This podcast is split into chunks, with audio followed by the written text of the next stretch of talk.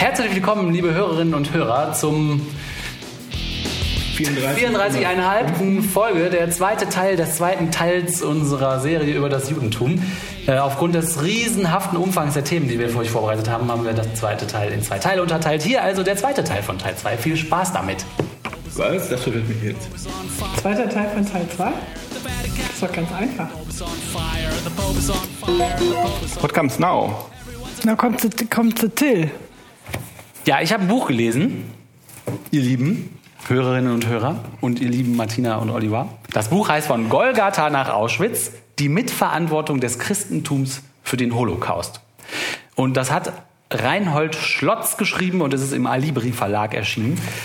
Und ich habe das Buch gelesen und will euch jetzt über dieses Buch berichten. Und äh, also mein erster Gedanke ist, wenn man diese Überschrift, also diesen Titel und diese Unterüberschrift liest, ich finde das ja eine sehr, das ist ja relativ heftige These, die da formuliert wird, ne? die Mitverantwortung des Christentums für den Holocaust.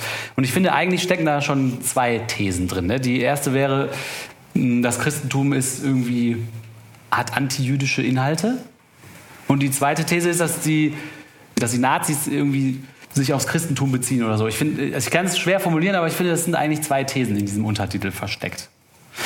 Und dann war ich ziemlich gespannt, wie dieser Reinhold Schlotz jetzt, also das, weil das sind ja auch sehr hart, also das ist ja schon eine krasse Anschuldigung eigentlich, die da mitschwingt. Und ähm, ja, deswegen war ich gespannt auf das Buch. Viel direkter kann man nicht sein, ne? Ja, genau. Und das Buch ist nicht sehr groß und nicht sehr dick. Das hat äh, 100 Seiten irgendwie, 110 Seiten. Und äh, ich habe angefangen zu lesen und ähm, muss sagen, ich fand das nicht so einfach, weil das Thema natürlich schwierig ist und es ist aber auch so, dass das Buch, äh, für mich liest sich das wie ein Lexikon-Eintrag. Und Lexikon-Einträge sind ja so geschrieben, dass die schon sehr verdichtet sind und sehr, sehr verkürzt und sehr zusammengefasst schon sind. sind ja, Lexikon-Texte sind ja keine ausschweifende Prosatexte. Und so liest sich meiner Meinung nach das ganze Buch. Und deswegen fand ich es relativ anstrengend, das zu lesen. Und außerdem äh, greift das Buch natürlich schon auch weit zurück in der Geschichte und hangelt sich so ähm, chronologisch entlang. Und das war für mich auch schwierig, weil ich in Geschichte nicht so gebildet bin. Und äh, die, die ganzen Daten und Zahlen, die er so nennt, ähm, die sagen halt jemandem mehr, der mehr von Geschichte versteht. Da ist es wahrscheinlich für jemanden, der, der ein bisschen stärkeren Hintergrund im Geschichtswissen hat, ein bisschen einfacher, diese Zeit Zeiträume einzuordnen in so einen gesamtgeschichtlichen Zusammenhang. Und das, äh, muss ich sagen, ist von mir eigentlich eine kleine Schwäche. Ich habe das trotzdem jetzt versucht äh, zu lesen und ähm, starte hiermit also den Versuch, äh, euch zu erklären, wie dieses Buch, also was da drin, was, was ist das eigentlich, wie, wie, wie, was ist da jetzt los?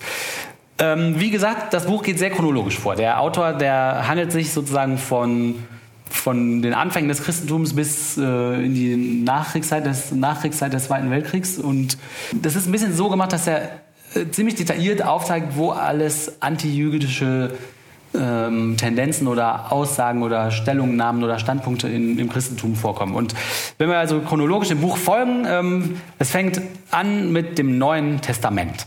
Der, der Autor bringt super viele Bibelstellen aus dem Neuen Testament, äh, und Zitate daraus, äh, wo ganz klar so antijüdische Sachen gesagt werden. Also ich lese das jetzt nicht alles vor, weil das sind also der, das ist glaube ich ein ziemlich fleißiger Autor. Der hat da echt viel zusammengetragen und ähm, zeigt dann also, dass also schon das Neue Testament ganz viele Stellen enthält, wo, wo und zwar nicht so zwischen den Zeilen, sondern ziemlich direkt so antijüdische Stellen kommen. Ne? Gibt es da Beispiele? Ja, man kann, ich kann mal ein Beispiel hier geben.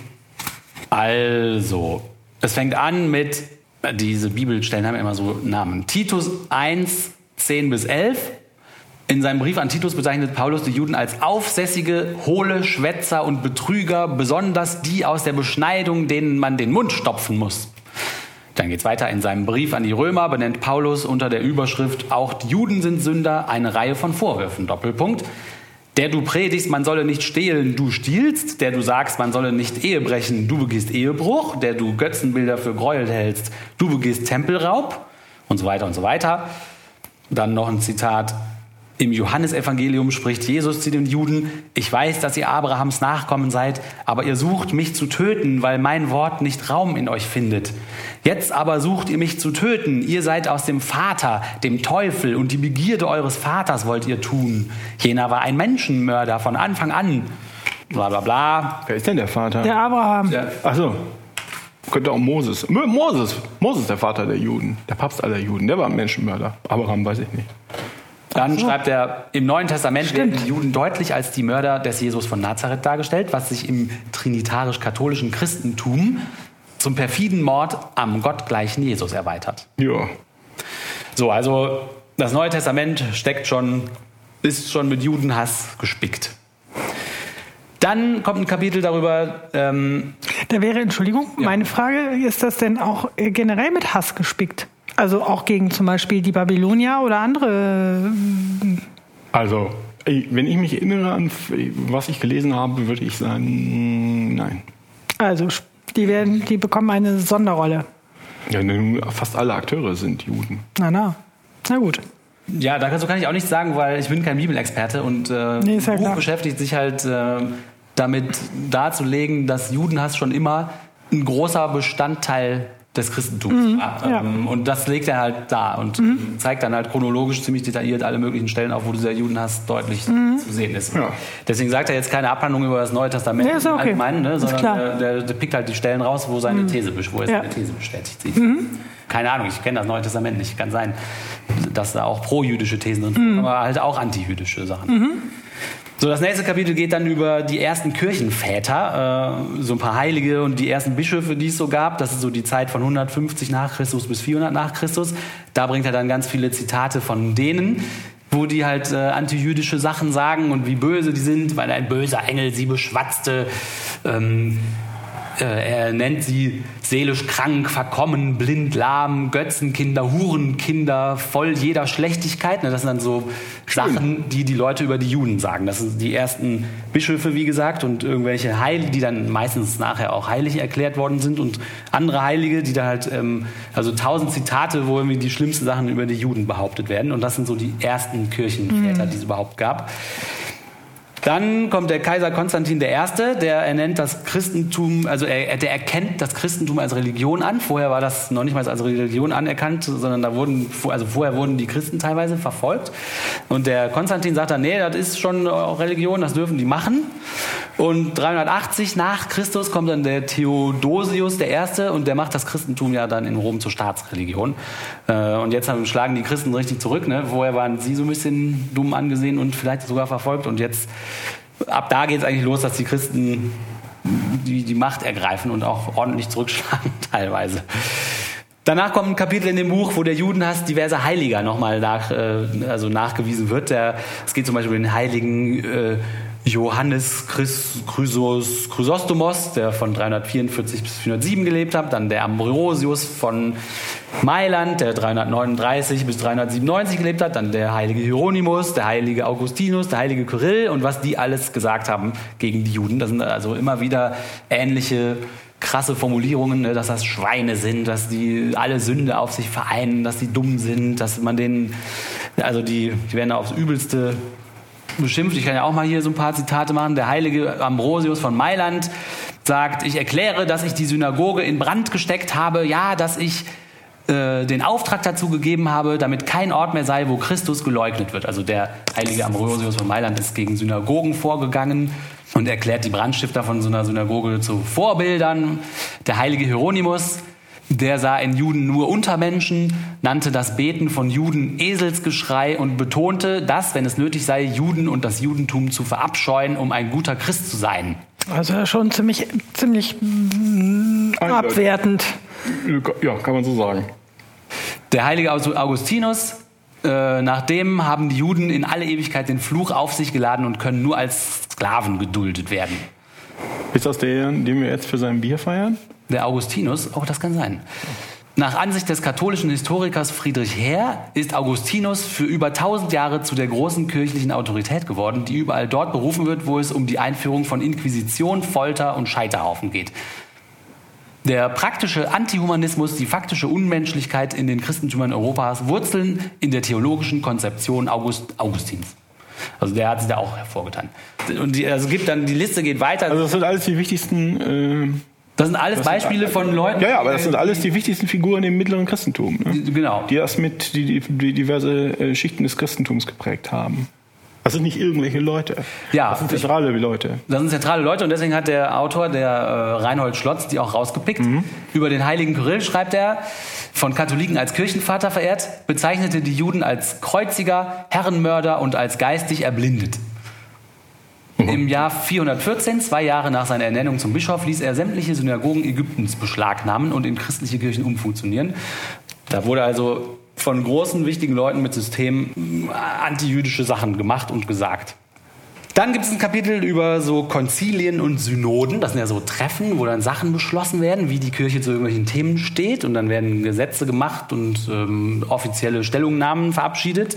Und dann gab es in Spanien eine Zeit, wo, wo es einige solcher Synoden und Konzilien gab. Die haben meistens in Toledo stattgefunden. Und da wurden dann lauter so Gesetze für die spanischen Katholiken und spanischen Leute erlassen. Und äh, dazu gehört zum Beispiel, dass in Toledo 633 eine Synode war und da wurde beschlossen, dass die Kinder von jüdischen Eltern von den Eltern getrennt werden sollen, damit sie nicht weiter dem Judentum ausgesetzt sind. Dann das, äh, die Synode von Toledo von 693 hat äh, sich besonders mit den sogenannten heimlichen Juden beschäftigt. Heimliche Juden haben die Juden genannt, die vorher zum Christentum zwangskonvertiert worden sind. Aber jetzt hat man sich überlegt, nee, das gilt eigentlich gar nicht richtig. Die sind bestimmt heimlich immer noch Juden. Dann hat man, fand, man die auch doof, obwohl man die vorher selber konvertiert hatte.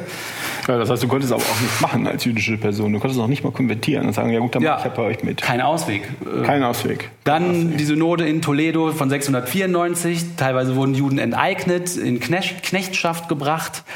Ähm, und diese Beschlüsse auf den Sy- Synoden da in Spanien, in Toledo, hatten dann auch Auswirkungen auf andere Synoden in zum Beispiel Frankreich, der dann so ähnliche, die so ähnliche Sachen gemacht haben. In Deutschland war Karl der Große, der hat die Juden geachtet. Der war nicht so judenhasserfüllt, aber anderswo in Europa waren die Leute eigentlich auch den Juden nicht so wohlgesonnen. Zum Beispiel der heilige Agobard, der hat die Juden gehasst, der heilige Agobard. Das ist, äh, dieser Autor hier, der sucht halt ganz viele von diesen Leuten raus und Wäre es nicht mal an der Zeit, die Leute zu entheiligen? ja, die sind alle heilig. Kann man denen das nicht mal ab aberkennen? Ja. Vielleicht steht da kein dringender Bedarf. Ja, ich meine, Folter, Inquisition, Scheiterhaufen ist jetzt ja auch nicht so lobenswert. Ja, sollte man das nicht auch machen? Ich dachte nur, weil die Kirche so ethisch so fortgeschritten ist. Also dieser heilige Agobard, der Erzbischof von Lyon, der schreibt in einem Brief an den Erzbischof von Narbonne über die Juden, die dem mosaischen Gesetz unterworfenen, also das mosaische Gesetz das kommt von Moses, ne, das, der Jo. meint die Juden, sind verflucht und mit dem Fluch überdeckt wie mit einem Kleidungsstück. Der Fluch hat sich wie Wasser in ihre Eingeweide, Eingeweide gezogen, wie Öl in ihre Knochen. Sie sind verflucht in der Stadt und verflucht auf dem Lande, verflucht ihr Eingang und verflucht ihr Ausgang. Verflucht ist die Frucht ihres Leibes, ihrer Erde, ihrer Herden. Verflucht sind ihre Vorratskammer, ihre Speicher, ihre Werkstätten, ihre Nahrung, die Krumen ihrer Mahlzeiten. Denn wenn sie alle verachtenswert sind, weil sie sich als Feinde der Wahrheit erweisen, so sind jene es umso mehr, weil sie größere Feindschaft gegen die Wahrheit bezeugen. Die Juden jedoch lügen in allem, sie lästern in jedem Belang unseren Herrn und Gott Jesus Christus und seine Kirche. Weiter steht für seine katholische Kirche fest, zwischen Kirche und Synagoge ist ein friedliches Zusammenleben unmöglich. Agobard erklärt also die Juden als die Feinde Gottes und die Synagoge als die Synagoge des Satans. Dann der heilige Prudentius, der Bischof von Troyes, beschuldigte die Juden, die Plünderung von Bordeaux durch die Normannen veranlasst zu haben. Diese Verleumdung, ja, diese Ver das war gar nicht so. Diese Verleumdung hatte aber zur Folge, dass über 300 Jahre dem Oberhaupt der Juden von Bordeaux an jedem Karfreitag vor dem Hauptportal der Kathedrale zur allgemeinen Volksbelustigung eine Ohrfeige verabreicht wurde. Also man hat das als schöne Sitte eingeführt. Judenhass institutionalisiert und als Sitte in die Gesellschaft eingeführt, sodass das zu einer Normalität wurde und zu einem lustigen Spektakel. Hat man das so ins Alltagleben, hat man diesen Judenhass integriert. Ne?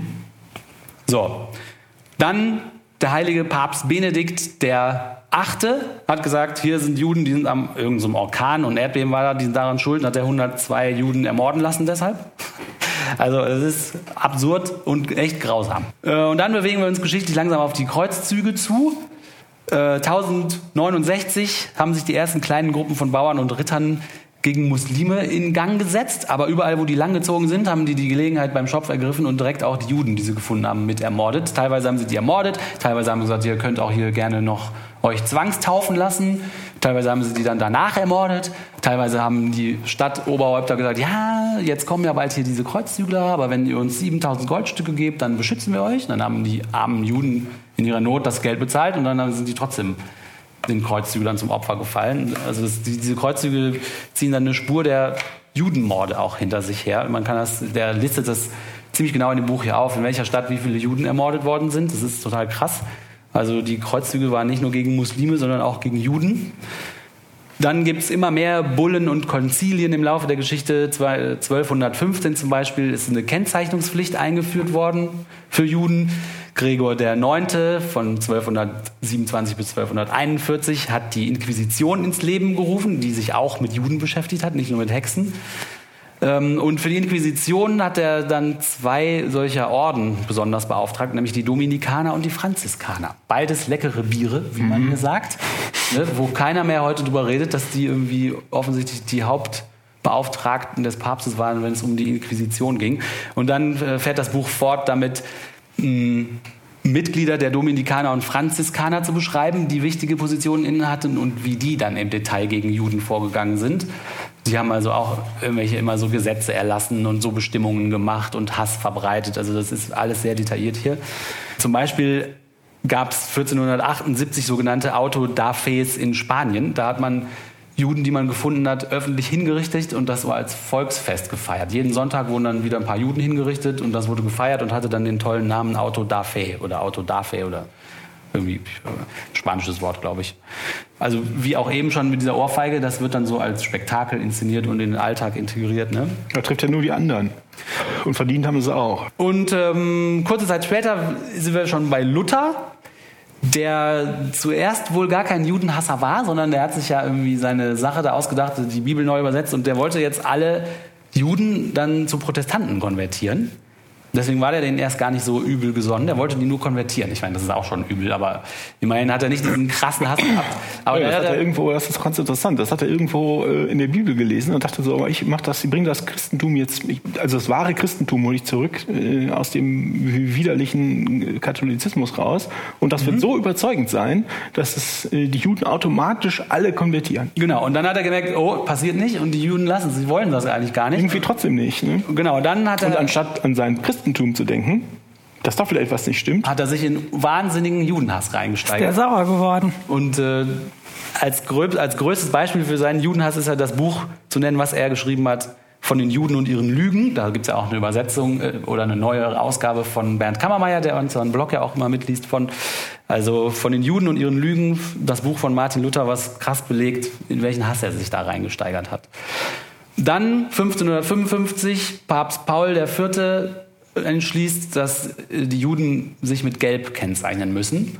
Und zwar die Männer, glaube ich, Hüte und die Frauen irgendwelche Tücher in Gelb. Ah, so dass, äh, und da haben wir es ja schon fast. Genau, ja, ja, genau, genau, genau. Äh, und dass die, der hat bestimmt, dass die Juden nur noch in bestimmten Stadtvierteln alle unter sich wohnen müssen, also Ghettos geschaffen. Ne?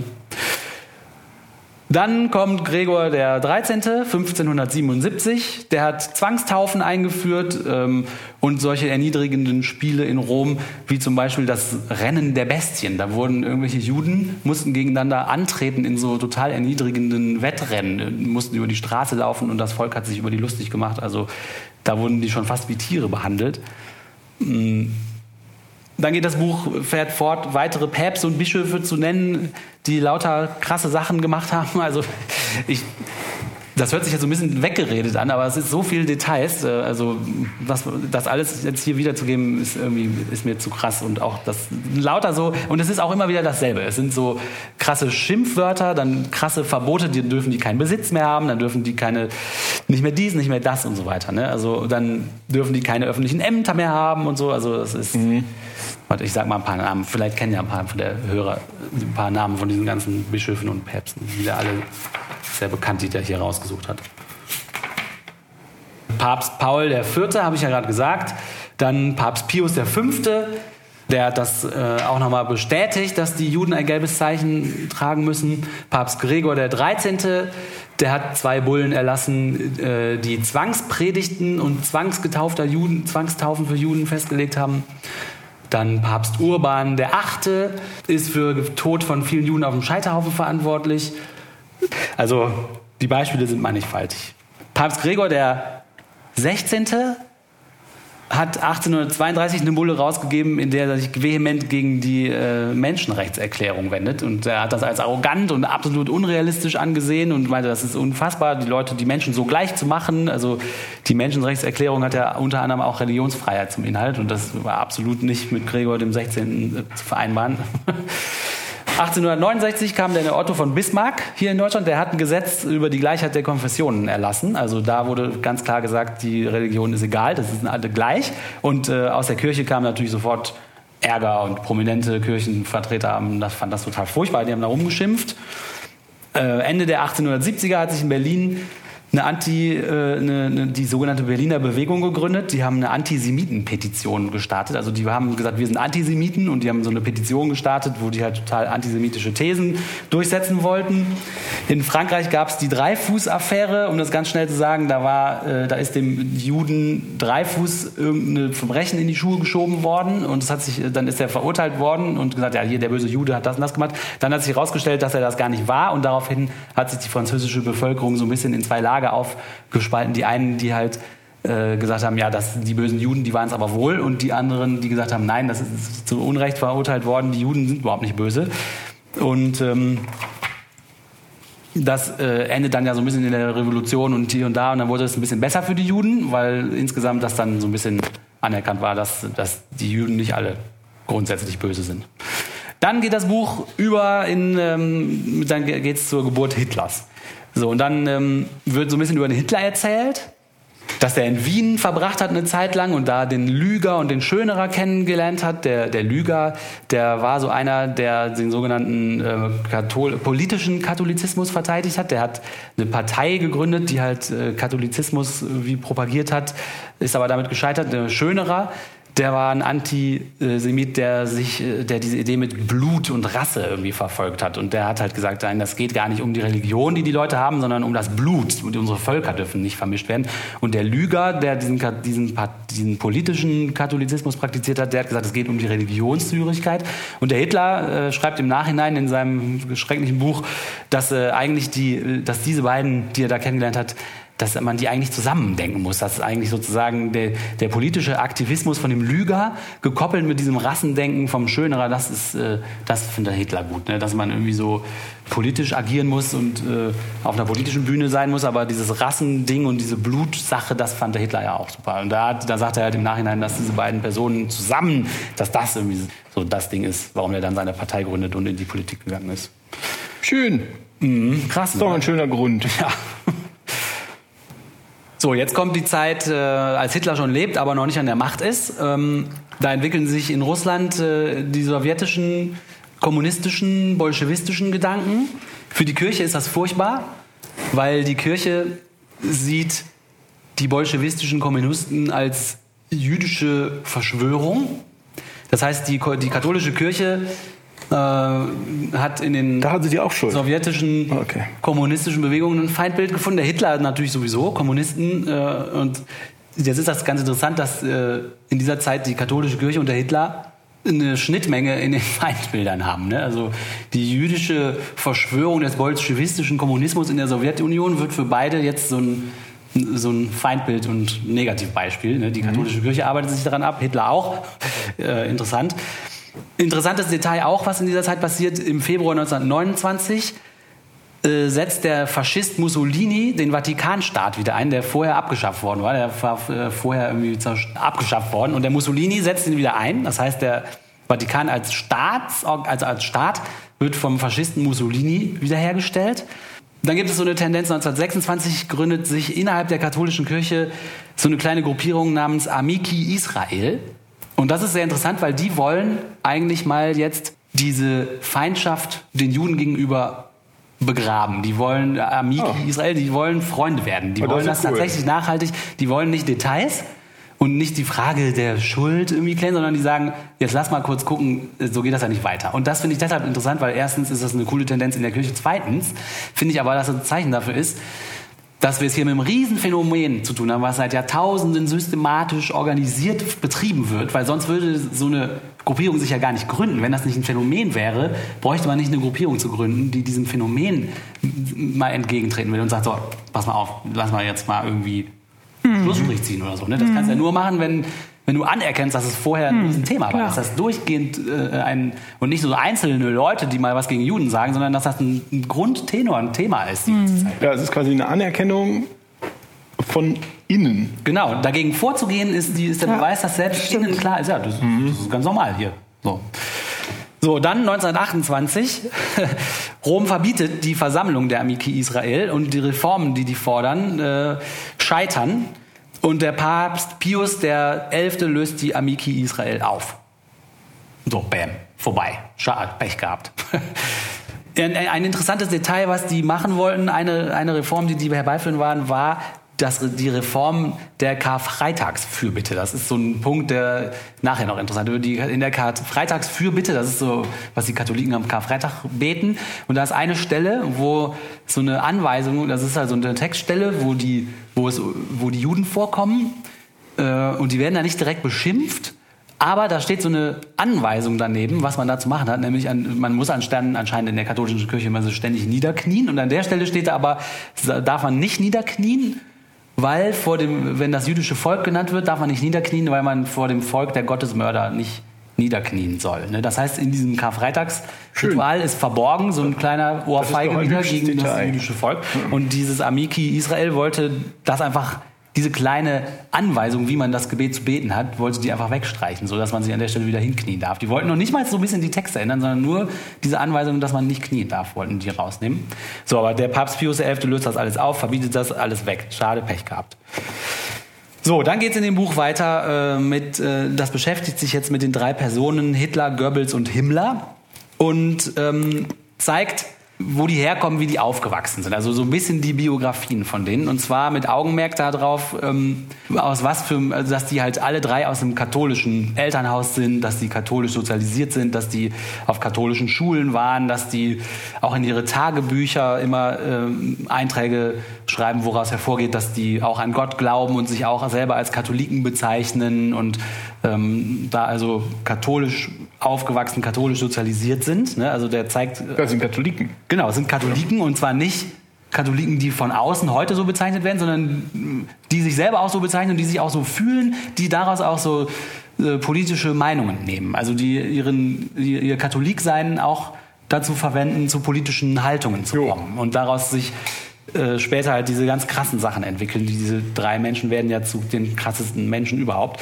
Und der zeigt das halt detailliert in den Biografien auf, dass das halt, dass wir nicht heute im Nachhinein die als Katholiken bezeichnen, weil die mal getauft worden sind und danach sich nie wieder damit beschäftigt haben, sondern der zeigt halt, dass das in deren Leben ein wichtiger Teil war und die sich selber auch so gesehen haben. Ne? Und der, äh, dieses Kapitel beendet er mit dem Satz: Alle drei sind katholisch getauft und in gläubigen katholischen Familien sozialisiert und aufgewachsen. Alle drei sind in ihren Jugendjahren gläubige Christen und ziehen ihren Antisemitismus aus ihren christlichen Wurzeln. So, also das ist sozusagen die Zusammenfassung von dem Kapitel über diese drei Leute.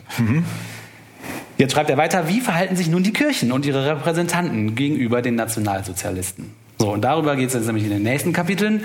Und er beschäftigt sich jetzt also einmal mit, den, mit dem Katholizismus und einmal mit dem Protestantismus. Wie haben die sich in der Nazizeit verhalten? Zum Katholizismus sagt er, okay, die Aufhebung der Demokratie war damals ja nur mit einer Zweidrittelmehrheit nötig, äh, möglich. Und die Stimmen dafür kamen, für, also die der Hitler dafür brauchte, um die Demokratie außer Kraft zu setzen, kamen von dieser katholischen Zentrumspartei. Die anderen Abgeordneten von der kommunistischen Partei waren entweder durch Inhaftierungen ausgeschlossen, lebten im Untergrund oder waren ins Ausland geflüchtet. Äh, Konnten die- also nicht mehr dagegen stimmen. Genau, die einzige Partei, die gegen das Ermächtigungsgesetz stimmte, war die SPD. Und mit der Zustimmung zu diesem Ermächtigungsgesetz schaffte sich die Weimarer Republik ja selber ab. Ne? Also das ist ja das, der krasse Moment. So. Vor der Machtergreifung der Nazis war die katholische Kirche eigentlich kritisch den Nazis gegenüber. Es war zum Beispiel den katholischen Amtsinhabern nicht erlaubt, in dieser Partei zu sein.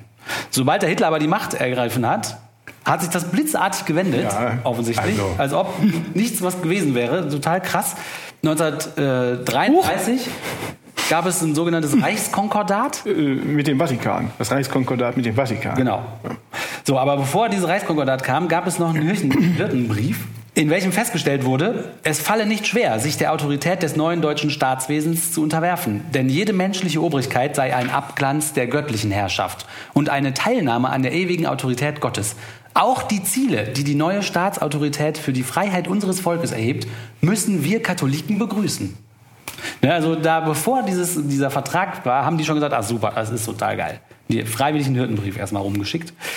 Dann kam halt dieser Staatskirchenvertrag am 20.07.1933 und ähm, da wurden Sachen festgelegt, mit denen wir heute noch zu tun haben. Unter anderem die Kirchensteuer, dass die Kirche also Steuern einziehen darf, dass es äh, konfessionsgebundene Schulen gibt. Es wurden auch so Sachen gesagt, wie zum Beispiel, dass jeder neu äh, ver, eingeführte, in das Amt eingeführte Bischof dem, dem Staat die Treue schwören muss und vor dem Statthalter die Treue schwören muss. Und in Berlin war es dann sogar Hitler persönlich, glaube ich, dem man die Treue schwören musste oder sowas.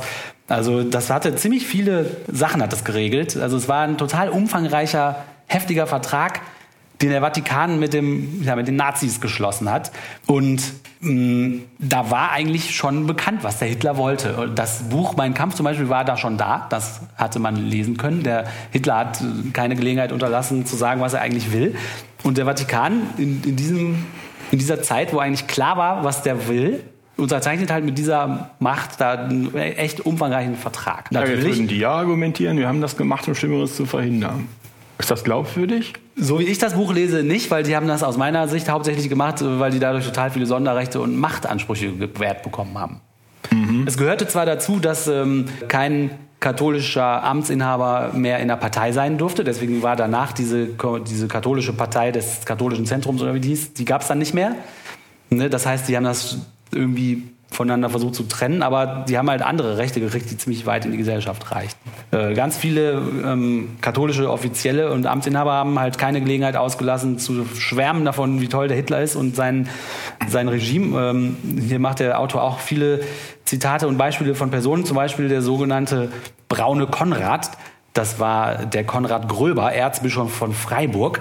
Der wurde ein förderndes Mitglied der SS am 25. März 1941 verkündet dieser braune Konrad zum Beispiel in einem weiteren Hirtenbrief über die Juden, über Jerusalem gilt indessen der wahnsinnige, aber wahre Selbstfluch der Juden. Sein Blut komme über uns und unsere Kinder. Der Fluch hat sich furchtbar erfüllt. Am 2. Februar 1944 schreibt er an Papst Pius XII., wir verkennen manches Gute der neuen Weltanschauung nicht. Wir finden aber bei näherem Zusehen, dass es in ihrem besten Kopie des Christentums ist. Also, die finden das alle super, diese Offiziellen. Der Bischof von Osnabrück, Hermann Wilhelm Berning, wurde am im Juli 1933 von Hermann Göring zum preußischen Staatsrat ernannt. Er versicherte Adolf Hitler schon im April in einem längeren Gespräch, die Bischöfe werden die Gläubigen zum Gehorsam und zur Ehrfurcht anhalten. Sie erkennen freudig an, dass durch den neuen Staat das Christentum gefördert, die Sittlichkeit gehoben und der Kampf gegen Bolschewismus und Gottlosigkeit mit Energie und Erfolg geführt wurde. Im September 33 stellte er auf dem Bremer Katholikentag fest, in unserer heiligen katholischen Kirche haben wir das Führerprinzip bereits von dem Stifter unserer Kirche, Jesus Christus, erhalten. Dann gibt es noch Kardinal Michael Faulhaber, der begeistert ist. Adolf Kardinal Bertram war begeistert. Alfred Rosenberg hat dann so ein Buch geschrieben, der Mythos des 20. Jahrhunderts, da drin versucht er eine neue Religion zu machen, was so auf irgendwelchen germanischen Sachen beruht. Da gab es dann einen Aufschrei, das war alles falsch. Äh, und der Hitler, selbst der Hitler hat gesagt, nein, nein, das ist totaler Quatsch, das ist irgendwelche Mythensachen, wir wollen hier aber Christentum haben. Dann beschwert sich die Kirche irgendwann mitten im Dritten Reich so ein bisschen so, ja, jetzt halten die Nazis sich gar nicht mehr so sehr an unser tolles Reichskonkordat. Äh, was ist das jetzt mit den Steuern und so, bla, das ist voll doof.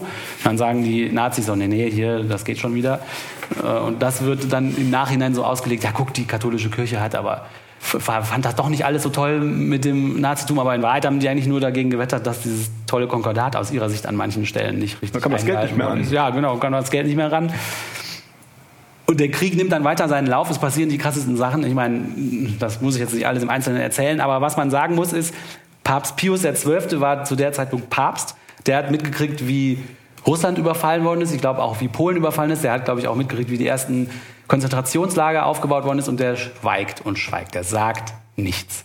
Vor seiner Haustür werden Juden im römischen Ghetto zusammengepfercht, ermordet, abtransportiert. Er sagt nichts. Und er wusste es im Vorhinein und gibt keine Warnung, nichts. Der Papst Pius ist der schweigende Papst. Der sieht das alles und der sagt viel in der Zeit. Aber der sagt nicht, der, der verwendet das Wort Juden kein einziges Mal und der, das ist total krass, dass dieser Pius, der Zwölfte, einfach schweigt zu diesem Thema. Das ist, und das ist ja schon eine Mitschuld in sich, würde ich mal sagen. Ne? Also ja, ist ein bekannter Nazi-Papst. Ja. Also der hat doch auch, bevor er Papst war, war er doch da, was auch immer man da, Staatsminister im Vatikan und hat das Konkordat verhandelt. Ja, wenn, ja. wenn man so jemanden zum Papst wählt, das ist ja nicht nur der, der eine Papst, der plötzlich aus dem Nichts morgens wach wird und sagt, ich finde Nazis jetzt irgendwie doch gut, sondern die Kirche hat den ja gewählt. Die Kardinale haben den ja gewählt, obwohl die wussten, die kannten den ja alle aus seiner Zeit vorher. Da war der ja schon im Vatikan. Ja. Und war da schon äh, als Agent, äh, nicht Agent im Geheimagent-Sinne, aber so als, äh, als Walter der Nazis da. Ja. Der Reinhold Schlotz schreibt über den Papst Pius XII., wie wird ein konservativer Papst auf den Völkermord des Volkes reagieren, das nach christlichem Verständnis den im Fleisch erschienenen Christus ans Kreuz geschlagen hat, welches der Meintat seiner Kreuzigung schuldig ist? Pius XII. hat in mehreren Briefen an seine Bischöfe deutlich gemacht, wie sehr er von der historischen Schuld der Juden am Tod Christi durchdrungen war. Aus dieser Grundhaltung heraus ist nicht zu erwarten, dass der Papst sich aktiv für die Rettung der Juden einsetzen wird, und er wird es auch nicht tun. Im Gegenteil, er wird die Kräfte unterstützen, die sich mit aller, auch militärischer Gewalt gegen den gottlosen Kommunismus, Liberalismus sowie insbesondere den sowjetischen Bolschewismus wenden, der aus katholischer wie auch nationalsozialistischer Sichtweise vom internationalen Judentum gesteuert ist. Seine ganzen Reaktionen und Nichtreaktionen erfordern unter anderem eine Beurteilung aus dieser Perspektive.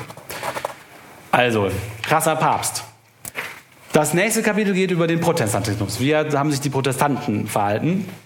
Nach 1933 gab es in der protestantischen Kirche Wahlen. Und der Hitler hat sich gewünscht, dass sich alle evangelischen Gemeinden zu einer evangelischen Zentralkirche zusammentun. Ähm, es gab innerhalb der protestantischen Kirchen so eine Gruppierung, die nannten sich die Deutschen Christen, DC, die dem Hitler sehr nahe standen. Und der Hitler fand die auch ganz toll. Und die hatten in ihrem äh, Logo zwei Kreuze, nämlich das Kreuz Christi und das Hakenkreuz. Äh, Und die haben eine Zweidrittelmehrheit bei dieser Wahl bekommen und haben praktisch bestimmt, was die evangelische Kirche macht in der Zeit. Äh, Im September 1933 gab es die sogenannte Braune Synode. Auf dieser Synode wurde dann der Aria-Paragraph in, in den Kirchen eingeführt, wo diese deutschen Christen die Macht hatten. Und der Aria-Paragraph hat zum Beispiel dazu geführt, dass äh, Priester, die auch nur irgendwie ein entferntes Familienmitglied hatten, was jüdisch war, alle ihre Posten verloren haben. Die wurden entweder, wenn man nett war, pensioniert oder einfach rausgeschmissen.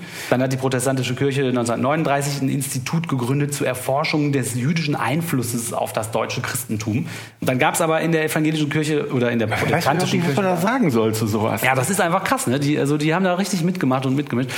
Dann gab es aber auch so eine Gruppierung, äh, die nannte sich Bekennende Kirche, BK. Die hat sich gegründet äh, als Opposition zu diesen DC, Deutsche Christen. Und da gab es dann innerhalb der Kirche eine ziemliche Auseinandersetzung zwischen der BK und der DC. Und der äh, Reinhold Schlotz schreibt aber, dass das hauptsächlich eine innerkirchliche äh, Streitigkeit war, die in der Außen, die, die in der Außenwirkung, wie haben sich die Protestanten verhalten, eigentlich nicht so eine große Rolle spielt. Außer dass in den Kirchen, die von äh, diesen bekennenden Kirchenleuten gesteuert wurden, der Aria-Paragraph nicht in Kraft getreten ist. Ähm, das heißt, da war es nicht ganz so schlimm, offensichtlich. Dann werden auch von den Protestanten äh, hier einige Persönlichkeiten aufgelistet, die sich prominent hervorgetan haben, äh, mit den Nazis kollaboriert haben und äh, das alles, alles begeistert mitgemacht haben. Und vor allem werden so ein paar Persönlichkeiten gezeichnet, die ja, die so ein bisschen Zwist hatten mit den Nazis. Zum Beispiel war einer, der heißt Niemöller.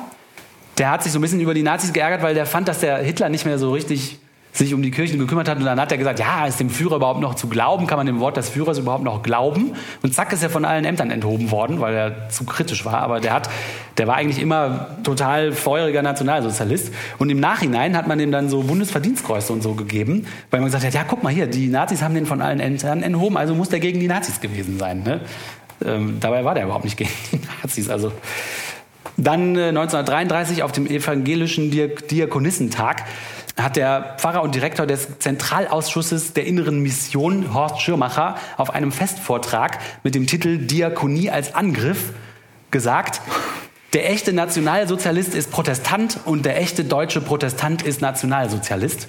Und dann gab es innerhalb der äh, reformierten Kirchen gab es eine Bewegung, äh, alles Jüdische aus dem Alten Testament zu streichen. Da gab es tatsächlich eine Bewegung, die wollte die Bibel bereinigen. Dann waren andere dagegen und andere dafür. Und dann gab es gab's eine Zeit lang, glaube ich, eine, eine, etwas abgeänderte Bibel, wo man versucht hat, alles Jüdische aus der Bibel raus. Das wird aber sehr kurz.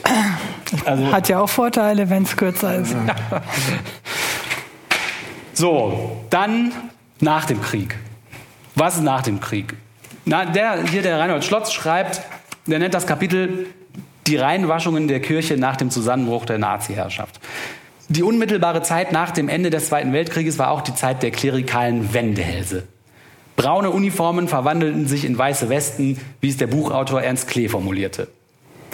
Hatte Kardinal Faulhaber zum Beispiel nach dem Attentat auf Hitler für den Führer noch ein festliches Tedeum abgehalten, so beschimpfte er das NS-Regime schon ein Jahr später vier Tage nach der Kapitulation heftig und forderte vor amerikanischen Journalisten, der Nationalsozialismus darf nicht wieder aufleben. Die deutschen Bischöfe haben von Anfang an von den Irrlehren und Irrwegen des Nationalsozialismus ernstlich gewarnt und immer wieder hingewiesen, was einfach gar nicht stimmt.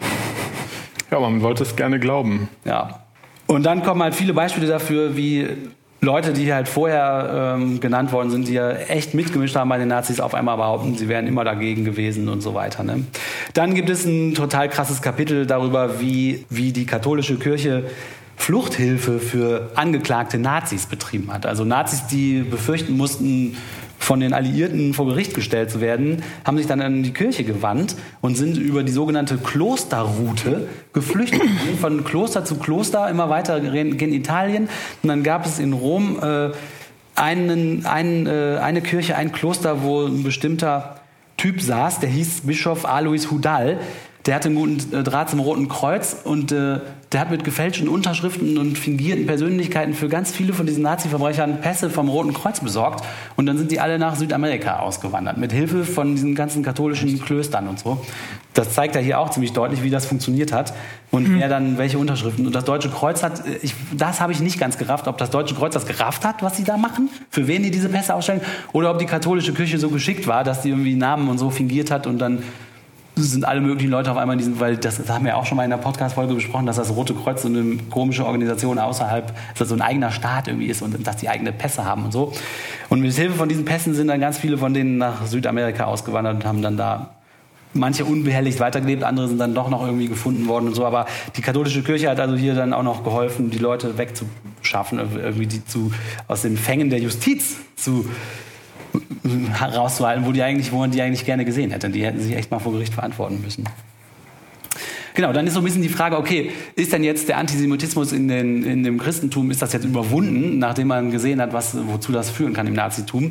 Und die Antwort ist leider nein. Also ein prominentes Beispiel, woran man sehen kann, dass solche krass antisemitischen Strömungen heute immer noch in der Kirche vertreten sind, ist zum Beispiel das 1963 erschienene Buch ja, von einem Autor kann man gar nicht sagen. Also der, was da als Autor draufsteht, ist Maurice Pinay. Und den Typen gibt's aber gar nicht, das ist ein Pseudonym. Äh, und da haben sich mehrere so ultrakonservative Antisemiten zusammengetan und lauter so Artikel in diesem Buch veröffentlicht, die so mega, mega antisemitisch sind, dass einem die Ohren schlackern. Der äh, Reinhold Schlotz schreibt, äh, hatte man gedacht, dass die antisemitischen äh, Thesen von Hitler schon krass sind, hat man sich total getäuscht, weil das, was da drin steht, ist noch viel krasser. Oh, okay. Also das ist wirklich, das Buch heißt Verschwörung gegen die Kirche und da wird, also der schreibt, das Buch ist eine Hetzschrift allerübelsten Sorte gegen das sogenannte internationale Judentum, einschließlich des angeblich jüdisch unterwanderten Freimaurertums. Es wird eingehend von einer jüdischen Unterwanderung der katholischen Kirche durch eine fünfte Kolonne sogenannter Kryptojuden als Nachfahren des Judas Ischariot gewarnt. Die sind wieder da. Ja, 17 Jahre nach Auschwitz werden die Juden von katholischer Seite diffamiert als ein grausames und blutgieriges Volk, als die tödlichsten Feinde Christi und der Christenheit, als Väter der Lüge und der Verleumdung, als die Hauptfeinde der Christenheit und des menschlichen Geschlechts. Sie seien ein grauenhaftes Ungeheuer, eine unheilvolle Sekte, eine jüdische Bestie, ein Höllendrachen und Natterngezücht, eine kaltblütige und unbarmherzige Rasse und so weiter und so weiter. Und jetzt kann man sagen, ja gut, das sind vielleicht irgendwelche Spinner innerhalb der katholischen Kirche, die da unter einem Pseudonym, die trauen sich ja nicht mal ihre echten Namen darunter zu schreiben, so eine Hetzschrift veröffentlichen. Aber man kann sehen, dass, dieses, dass diese Kräfte in der Kirche einen Einfluss haben und mehr als dieses Buch sind, äh, weil dieses Buch und die Thesen, die da drin sind, hatten zum Beispiel einen total großen Einfluss auf das Zweite Vatikanische Konzil. Also Konzilien sind ja die, wo auch so Entscheidungen und, und richtungsgebende Haltungen und so weiter definiert werden der Kirche. Und dieses Konzil ist also maßgeblich von, diesem, von der Veröffentlichung dieses Buches beeinflusst worden. Das Konzil begann 1959 und hat Jahre gedauert. 1963 erscheint dann das Buch äh, und so ein paar Sachen, die in dem Konzil beschlossen worden werden sollten, die eigentlich ganz nett waren, wurden nach dem Erscheinen dieses Buches auf einmal zurückgenommen, eingedampft und die Erklärung, die man abgeben wollte zur Beziehung der katholischen Kirche zu dem Judentum, die war vorher eigentlich ganz nett geworden und ziemlich deutlich so, wir wollen Frieden schließen mit euch und so weiter. Und nachdem dieses Buch erschienen, entschieden ist, hat das Konzil das dann fast alles gestrichen und eingedampft und es blieb eine einzige Formuliere, Formulierung blieb übrig. Der einzige Satz, der übrig geblieben ist, von dem guten Willen eine Erklärung abzugeben, dass man mit, den, mit dem Judentum eine Freundschaft schließen möchte, ist, im Bewusstsein des Erbes, das sie mit den Juden gemeinsam hat, beklagt die Kirche, die alle Verfolgungen gegen irgendwelche Menschen verwirft, nicht aus politischen Gründen, sondern auf Antrieb der religiösen Liebe des Evangeliums alle Hassausbrüche, Verfolgungen und Manifestationen des Antisemitismus, die sich zu irgendeiner Zeit und von irgendjemandem gegen die Juden gerichtet haben. Also das, das ist für Arschlöcher. Das ist ein total verallgemeinerter, winziger Kacksatz, der, der übrig geblieben ist, äh, nachdem solche Bücher. Ja, das kann ich, das kann ich zu dir sagen, wenn ich dir auf den Zeh getreten habe und, mich irgendwie vorsichtig entschuldigen möchte. Ja, und ich meine, noch allgemeiner ne, kann man es ja gar nicht formulieren. Und das ist ja kurz nachdem, das, äh, nachdem diese Hitlerzeit zu Ende ist, einfach total krass, das nicht zu benennen. Der Holocaust ist ein Verbrechen gegen uns alle. Aber diesen, dieses Wort benutzen sie nicht und also das ist einfach total krass. Ne? So, dann fragt sich das Buch, äh, was ist denn jetzt noch übrig geblieben? Gibt es das immer noch? Äh, und die Antwort ist ja, also es gibt immer noch in der katholischen, auch reformierten protestantischen Kirche solche Strömungen. Ich muss sagen, ich finde das Buch relativ heftig, weil es halt super viele Fakten hintereinander äh, steckt. Und ich weiß nicht genau, was er gezeigt hat, aber äh, also ich weiß nicht genau, ob er die These, die er im Titel aufstellt, bewiesen hat. Aber ich glaube, was er gezeigt hat, was er mir vor allem gezeigt hat, ist, dass Antisemitismus und Antijudaismus im Christentum schon immer dazugehören und fundamentaler Bestandteil sind von Riten, Bräuchen, Formulierungen. Äh, was ich jetzt gar nicht gesagt habe, diese Judensäue, solche kleinen Schweinesäue, die halt irgendwie an den Kirchen in Stein gemeißelt sind und lauter so kleine völkische Sachen, die halt irgendwie da immer sind. Und ich glaube, niemand äh, nach der Lektüre dieses Buches kann man einfach nicht mehr abstreiten, dass das schon immer da drin vorkam im Christentum und schon immer Teil deswegen, dessen waren und dass es auch schon immer offizielle Seiten gab, die das institutionalisiert sich zunutze gemacht haben. Das waren nicht ein paar Spinner, die ab und zu mal aufpoppten und dann hat wieder einer was gegen Juden gesagt, sondern das zieht sich durch mit System. Das kann man festhalten. Also die Frage, inwieweit das den Holocaust mit verantwortet, finde ich super, immer noch super schwierig zu beantworten, aber es macht so ein bisschen deutlich, dass der Holocaust nicht aus dem Nichts kam, sondern dass der Sachen benutzt hat, die schon 2000 Jahre vorher allgemein gut waren. Das ist so ein allgemeiner Judenhass, der bei manchen Zeiten aufwallte, dann wieder ein bisschen in Vergessenheit riet, aber immer institutionalisiert zu dem Christentum dazugehörte. Und ohne dass dieser Nährboden da gewesen wäre, glaube ich, wäre das, da hätten die sich gar nicht solcher Klischees und so bedienen können. Also ich glaube, das ist eine ganz andere Frage, wenn man sagt, wie viel Schuld hat, die, hat das Christentum am Holocaust? Das ist, glaube ich, eine super komplexe und schwierige Frage. Aber ich glaube, dass dieser Holocaust tatsächlich, dass ein Mosaikstein, warum der möglich wurde, tatsächlich das ist, dass das schon immer da war, dieser Antisemitismus. Ich glaube, das nehme ich aus dem Buch mit. Was ist denn unter dem, hin, hin, vor dem Hintergrund von der äh, immer wieder vorgebrachten Behauptung zu halten, dass die Nazis irgendwie Atheisten waren und sind alle Atheisten irgendwie Nazis oder Nazi-verdächtig? Ja, das entbehrt jedem, also alle, das, es gibt keine Fakten dazu, die das stützen. Also die Fakten, die in dem Buch vorkommen, sind, dass die Hauptnazis sich selber als Christen sehen und die, äh, die Instrumente, die sie da aufbauen in ihrem Dritten Reich und die Strukturen, die sie fördern oder die Strukturen, die sie auch selber in Kraft setzen oder sich ausdenken, um an die Macht zu kommen oder an der Macht zu bleiben oder ihre Ziele durchzusetzen, all das ist total geprägt von ihren christlichen ich sage jetzt mal, Werten und christlichen Ideen und so. Die, die sagen das auch ständig selber. Die schreiben das in ihren Tagebüchern, die nehmen in Briefen darauf Bezug, die sagen im Namen des Herrn und wir befreien das Volk von der jüdischen Seuche und äh, das ist äh, im Namen unseres Herrn Jesu Christus und so weiter. Das ist, kommt ständig vor. Also das sind ständig Bezüge aufs Christentum die herangezogen werden, um das auch zu rechtfertigen. Oder zum Beispiel die SS, die haben ja die SS gegründet. Und äh, hier schreibt er in dem Buch, der Reinhard Schlotz, dass der die SS so nach Vorbildern von solchen Orden ge gegründet hat. Also der DSS war so ein bisschen aufgezogen wie ein kirchlicher Orden, der, weil, weil er das einfach so, so cool fand, dass das so eine militärische Einheit, aber wie, ein, wie eine Glaubenssekte funktioniert, dass die Machtstrukturen und dass man nicht mehr der Vernunft folgt, sondern man folgt halt dem Führer. Der, der, also innerhalb der SS war Adolf der Gott. Also die, die Parallele zwischen dem Orden und der SS sozusagen, wenn wenn ein Orden an Gott glaubt, dann ist sozusagen die SS hat an Hitler geglaubt. Und die Strukturen innerhalb der SS wurden dann mit Absicht so gemacht, einem, einem, christlichen Orden nachempfunden. So hat er das sich ausgedacht und aufgebaut und so. Also alles Mögliche ist ständig mit dem Christentum verwoben. Ich sehe da keinen Atheisten. Ich sehe auch keine atheistische Idee, die zu sowas führt. Aber ich sehe ja, und die jetzt, Kirchen haben damals ja offensichtlich auch gesagt, jupp, ihr seid welche von uns. Ja, und ich sehe halt ganz viele Ideen, die, die, auf das Christentum, die das Christentum vorher hatte, die die aufnehmen. Aber ich sehe keine einzige Idee, die ein Atheist mal vorgebracht hat, die die sich hier zunutze gemacht haben, um die Juden zu vernichten. Oder Homosexuelle oder Roma und Sinti. Ich sehe da keine einzige humanistische, atheistische Idee. Ich sehe da keinen humanistischen, atheistischen Menschen. Äh, ich sehe nur Leute, die sich ständig aufs Christentum beziehen, sich selber als Christen bezeichnen und Ideen aus dem Christentum benutzen, um diese Sachen zu machen. Ja, das ist ja eindeutig. Ja, mein äh, Urteil ist jetzt nicht das allergebildetste, aber das, äh, das ist im Moment so, wie ich das sehe. Gibt es denn die Chance, äh, dass das Christentum in Zukunft ohne Antisemitismus auskommt? Das finde ich eine super schwierige Frage, weil offensichtlich gab es zwischendurch Tendenzen oder äh, Richtungen oder auch Kirchenvertreter. Ich meine, wenn man jetzt einem, äh, einem Christen sagt, dein Laden ist total antisemitisch, dann ist er ehrlich schockiert. Stimmt, wenn man heute den Christen sagt, äh, eure Kirche ist von Grund auf mit antisemitischen Ideen durchdrungen, die über Jahrtausende gepflegt wurden, mhm. dann sind die Leute echt schockiert. Das stimmt. Das stimmt. Ist die Frage dann sozusagen, wie kann man diesen Schock überwinden oder kann man sagen, ich will die Kirche heute zu einer machen, die das, die das nicht mehr so macht? Ja, aber da sind wir dann wirklich bei so einer Frage, wie Antisemitismus heutzutage funktioniert. Ne? Mhm. Da kommen wir ja auch noch zu. Aber es gibt halt, da gibt es halt von bis. Also die Beispiele, die du jetzt eben aufgeführt hast, ne, das sind ja wirklich ist schlimme Hetze, ganz eindeutig, eindeutige Schmähungen und Beschimpfungen. Aber was es halt in, äh, in ganz vielen unterschiedlichen Schichten gibt, ist dann sowas wie ein, so ein Stereotyp oder, naja, irgendwas ist ja mit denen auch komisch. Mhm.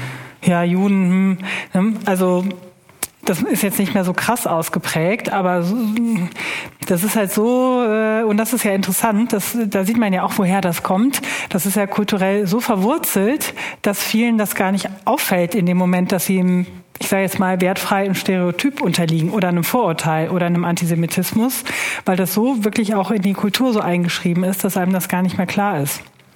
Und klar, ne, dieses, also jetzt dieses krasse oder die waren mit Schuld an dem Holocaust oder so, würde man zurückweisen, aber dass die Juden vielleicht ein bisschen komisch sind und auch die Welt vielleicht doch beherrschen. Hm. Hm. Tja, das ist schwierig. Also kann man als gläubiger Christ, der die Bibel als offenbarende Schrift ansieht, äh, Christentum praktizieren, was keinen Antisemitismus oder Antijudaismus hat? Das denke ich Als schon. strenger Christ, wenn man ganz nah an der Schrift arbeitet, wahrscheinlich ich glaube nicht. schwer. Meinst du nicht? Aber weil heutzutage kaum noch jemand ist, der sich selber als strengen Christ bezeichnet, sondern mehr so als Wischiwaschi-Christ, würden wir die bezeichnen. So, ja, die, für die Leute ist halt, was ist Christentum? Nächstenliebe. Das sagen ja alle. Und wenn du das so siehst und gar nicht mehr so richtig die Bibel liest, würde ich sagen, ja, Wischiwaschi-Christentum ist wahrscheinlich nicht so antisemitisch. Die Frage ist, ob sich das Christentum nochmal für sowas eignet, wenn jetzt solche Tendenzen in der Gesellschaft oder in der Politik wieder auf starken, ob es dann wieder möglich ist, auf diesem, aus diesem Nährboden wieder sowas zu schöpfen. Oder also bei meiner Meinung nach in den Schriften ist das drin. Also hm. ich, sehe, ich sehe das ganz genauso. Das ist da drin, das ist aus historischen Gründen da drin. Das war, wie das damals war. Äh, das haben wir das da reingeschrieben, ganz bewusst auch aus politischen hm. Gründen. Und ja. was ist da jetzt? Und, und das heißt, die Wischiwaschi-Christen, da braucht nur mal jemand kommen und sagen, aber, aber ich habe doch hier nachgelesen, da steht's sind doch unsere Feinde. Und dann ist halt die Frage, wenn die Erinnerung an den Holocaust nicht mehr da ist in der Form, diese Motivation auch, oh, nee, müssen, irgendwie müssen wir doch aufpassen, dass sowas nicht nochmal passiert, weil er war ja schon irgendwie blöd. Wenn das nicht mehr so da ist, dass sich das wieder, ja, dass das, dass das dann wiederkommt. Mhm. Also ich glaube, Juden können jetzt sicher sein auf der Welt, wenn es keine, kein Christentum mehr gibt. Ja, es gibt ja auch immer wieder Beispiele, dass das heute noch da ist. Zum Beispiel habe ich ja von diesem komischen Betritual erzählt, von diesem Karfreitagsfürbitte. Irgendwann haben die das doch geschafft, das äh, zu, umzuändern. Äh, das habe ich vergessen gerade zu erzählen. Dann haben sie diese Anweisungen rausgenommen. Aber Papst, unser super deutscher Razzi-Papst, der, das ist ja gar nicht lange her, ein paar Jahre her ist das, der hat das wieder zurückgeändert und gesagt, nee, das bleibt aber drin. Das heißt, und zwar hat er das gemacht, äh, weil er den Pius-Brüdern entgegenkommen wollte. Und die Pius-Brüder sagen halt, wir sind antisemitisch. Die sind antisemitisch und die sagen das auch von sich. Und der, der Ratzinger hat gesagt, ja, die Pius-Brüder, die, äh, die dürfen wieder, die sind wieder offiziell äh, katholische Brüderschaft und hat er das, diese Karfreitagsfürbitte wieder zurückgeändert. Also jetzt steht es wieder drin. Und das ist ja gar nicht lange her. Das heißt, wenn die, er wollte die wieder zurückhaben und wenn die sich nicht an unsere Riten halten, dann müssen wir die Riten halt ändern. Irgendwie so. Und die Pius-Brüder schreiben dann zurück an den Razzi, ja, da vielen Dank. Äh, aber ihr müsst nicht glauben, dass wir uns verändern, sondern unser Ziel ist es, euch so zu verändern, dass ihr wieder werdet wie wir. Also die Pius-Brüder sind die super Hardliner, das ist ja bekannt. So, aber dass den Pius-Brüdern jetzt so ein Entgegenkommen gemacht wird, zeigt ja, dass in der katholischen Kirche das, das ist einfach noch da. Das ist nicht weg. Das Im, ja, noch, Im besten Fall ist denen das egal. Und deshalb machen sie es. Ja, genau. Und genau, und das ist natürlich auch ein Argument. Ja, aber es gab doch auch viele Christen, die gegen die Nazis waren und die Juden versteckt haben, gerettet haben. Ja, Natürlich- Bonhoeffer zum Beispiel. Wow, wow. ein- Also es gab natürlich, ein- es gab Menschen, die haben sich gegen das Nazitum gewehrt und haben im Untergrund Leuten geholfen. Natürlich gab es das. Und es gab viele von den Menschen waren bestimmt auch in der Kirche und Christen. Aber die wurden halt von der Institution Kirche einfach Natürlich. komplett alleine gelassen. Die Institution Kirche, katholische Kirche und reformierten evangelischen Kirchen, die haben solche Leute halt nicht, das war nicht mit Hilfe der Kirche, was sie das gemacht haben, sondern es waren einzelne Menschen, die zufällig, manche waren Christen und andere halt nicht. So war das. Und deswegen heute sozusagen, ja, aber es gab doch auch gute Christen. Ja, natürlich gab Das es auch ist gute kein Argument. aber die Frage, welche Rolle spielt die Kirche in der Nazizeit, kann man halt nicht damit beantworten, dass man sagt, ja, es gab doch auch ein paar Leute, die nett waren zu den Juden. Also, Ja, das nee, nee, nee, nee, das ist kein gutes, also überhaupt gar kein Argument. So, und ich muss sagen, es hat extrem lange gedauert, dieses Buch durchzulesen für mich, ähm, weil ich da mich mit ein bisschen schwer tue. Aber wenn ihr das machen wollt und vielleicht ein bisschen Ordnung in den, das Chaos bringen wollt, was ich jetzt gerade verursacht habe, in euren Köpfen vielleicht, dann kauft euch das Buch. Es ist billig. Es ist von Reinhold Schlotz. Es heißt Von Golgatha nach Auschwitz, die Mitverantwortung des Christentums für den Holocaust und ist im Alibri Verlag erschienen. Dankeschön, Till. What the fuck is going on? Das letzte Segment in diesem Podcast beschäftigt sich mit einem neuen Antisemitismus? Fragezeichen. Martina hat sich damit beschäftigt. Ja, ich habe mir dazu äh, erstens eine Studie angeguckt, beziehungsweise die Kurzfassung einer Studie. Äh, Antisemitismus 2.0 und die Netzkultur des Hasses. Die beschäftigt sich damit, wie mh, Antisemitismus im digitalen Zeitalter funktioniert. Also was findet man da so im Netz? Was gibt es da so für Tendenzen? Ähm, welcher, welche Rolle spielt das Netz vielleicht bei aktuellen Entwicklungen zum Antisemitismus? Ja, und ich habe ein äh, Buch gelesen von der Deborah Lipstadt. Das ist eine äh, amerikanische Wissenschaftlerin, die sich mit Antisemitismus beschäftigt, darüber forscht und auch selber äh, Jüdin ist. Äh, die hat ein Buch geschrieben, Der neue Antisemitismus. Ja, ist die Frage, ist das jetzt ein neuer Antisemitismus? Ist er ein alter, der sich irgendwie verändert hat? Ja. Äh, also, aber sie versucht jetzt mh, eben mal zu beleuchten, eher episodisch, wie ich finde. Das ist äh, ein Buch, äh, das ist so eine E-Mail-Kommunikation. Ne? Also Ah. äh, äh, sie ähm, schreibt da mit einer äh, Studentin, die gibt's jetzt nicht wirklich, ne, und mit einem Kollegen. Und das ist eher so anekdotisch gehalten. Und da kommen dann immer so äh, aktuelle Entwicklungen, Anschläge in Paris. Was hat das alles mit Israel zu tun zur Sprache? Also, das ist jetzt nicht so, wie ihr jetzt vorgetragen habt, so chronologisch, sondern es ist immer so eigentlich eine Frage. Sind das nur Rechte, die Antisemitisten sind, oder äh, gibt es da auch Linke, die so sind? Wie sind die so? Also es ist eher so, sind eher so kleine Themenbereiche. Ah ja. Und da habe ich jetzt so ein paar rausgesucht, die ich auch interessant fand. Und da können wir vielleicht auch drüber diskutieren oder auf jeden Fall werde ich die mal vorstellen. Aber äh, anfangen äh, würde ich auch lieber mit einer Anekdote, weil äh, ich, also für mich ist so Antisemitismus, wenn ich da so drüber nachdenke, denke ich so, wat, wie, wo? Also warum? Äh, wo sind hier äh, irgendwie, hier sind nicht viele Juden? Mir ist das erstmal relativ fremd, hätte ich jetzt gedacht. Ne? Also klar kenne ich jetzt auch so ein paar Stereotype, ne? dass die alle reich sind, gut mit Geld umgehen können, sowas halt. Und auch diese ultra- ultra-orthodoxen, aber aus meiner Sicht weiß ich nicht, hätte ich jetzt nicht gedacht, es gibt so ein Antisemitismus-Problem oder so.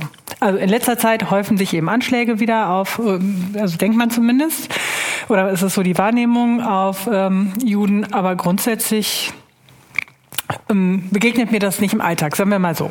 Ne? Ja, mir auch nicht, stimmt. Nee, wahrscheinlich auch einfach deshalb nicht, weil, nicht, weil es nicht so viele Juden gibt. Und weil wir auch keine Juden sind, ne? Und ja. keine Juden heißen. Und wir hassen keine Juden, ja. Ja, also vielleicht in, in anderen Orten, wo die, also ich meine jetzt, also ich wohne ja auch in der Nähe von der Synagoge. Was mir auffällt, ist, dass da immer die Polizei davor steht, ne, wenn die mhm. sich da treffen. Also das ist natürlich schon auffällig. Ansonsten kann ich da keinerlei Pöbelei, Schmiererei, irgendwas erkennen. Also mir ist das irgendwie im Alltag nicht präsent. Ja. Bis ich in Urlaub gefahren bin nach äh, Österreich Saalbach-Hinterglemm und da gibt es ein äh, Hotel, ein, koscheres Hotel. Also im Winter ist das ein ganz normales Hotel, im Sommer ist das ein koscheres Hotel. Findige Idee des Besitzers, um das Hotel auch im Sommer äh, voll zu kriegen. War wohl auch sehr kompliziert, das so einzurichten. Und da sind halt viele Juden. Ultraorthodoxe, mhm. die erkennt man ne, an den an dem spezifischen Aussehen und aber auch welche, die du gar nicht erkennst, ne? Einfach weil die da auch dann natürlich da koscher essen wollen und so. Mhm. Aber die sind da irgendwie präsent. Und interessant fand ich jetzt, hm, wir waren da halt in so einem Hotel untergebracht ähm, und der, die Leitung, die war auch recht äh, illustra. Also das war jetzt nicht so ein total konservativer äh, Österreicher, sondern der war, auch, war zum Beispiel auch schwul, was bestimmt auch nicht so einfach war in diesem Umfeld. Und ähm, ich, ich stand da irgendwie mit dem und dann kam halt so ein Pärchen, das waren ganz offensichtlich äh, ultraorthodoxe Juden. Die kamen da rein und der war super freundlich, dieser Hotelbesitzer, zu jedem.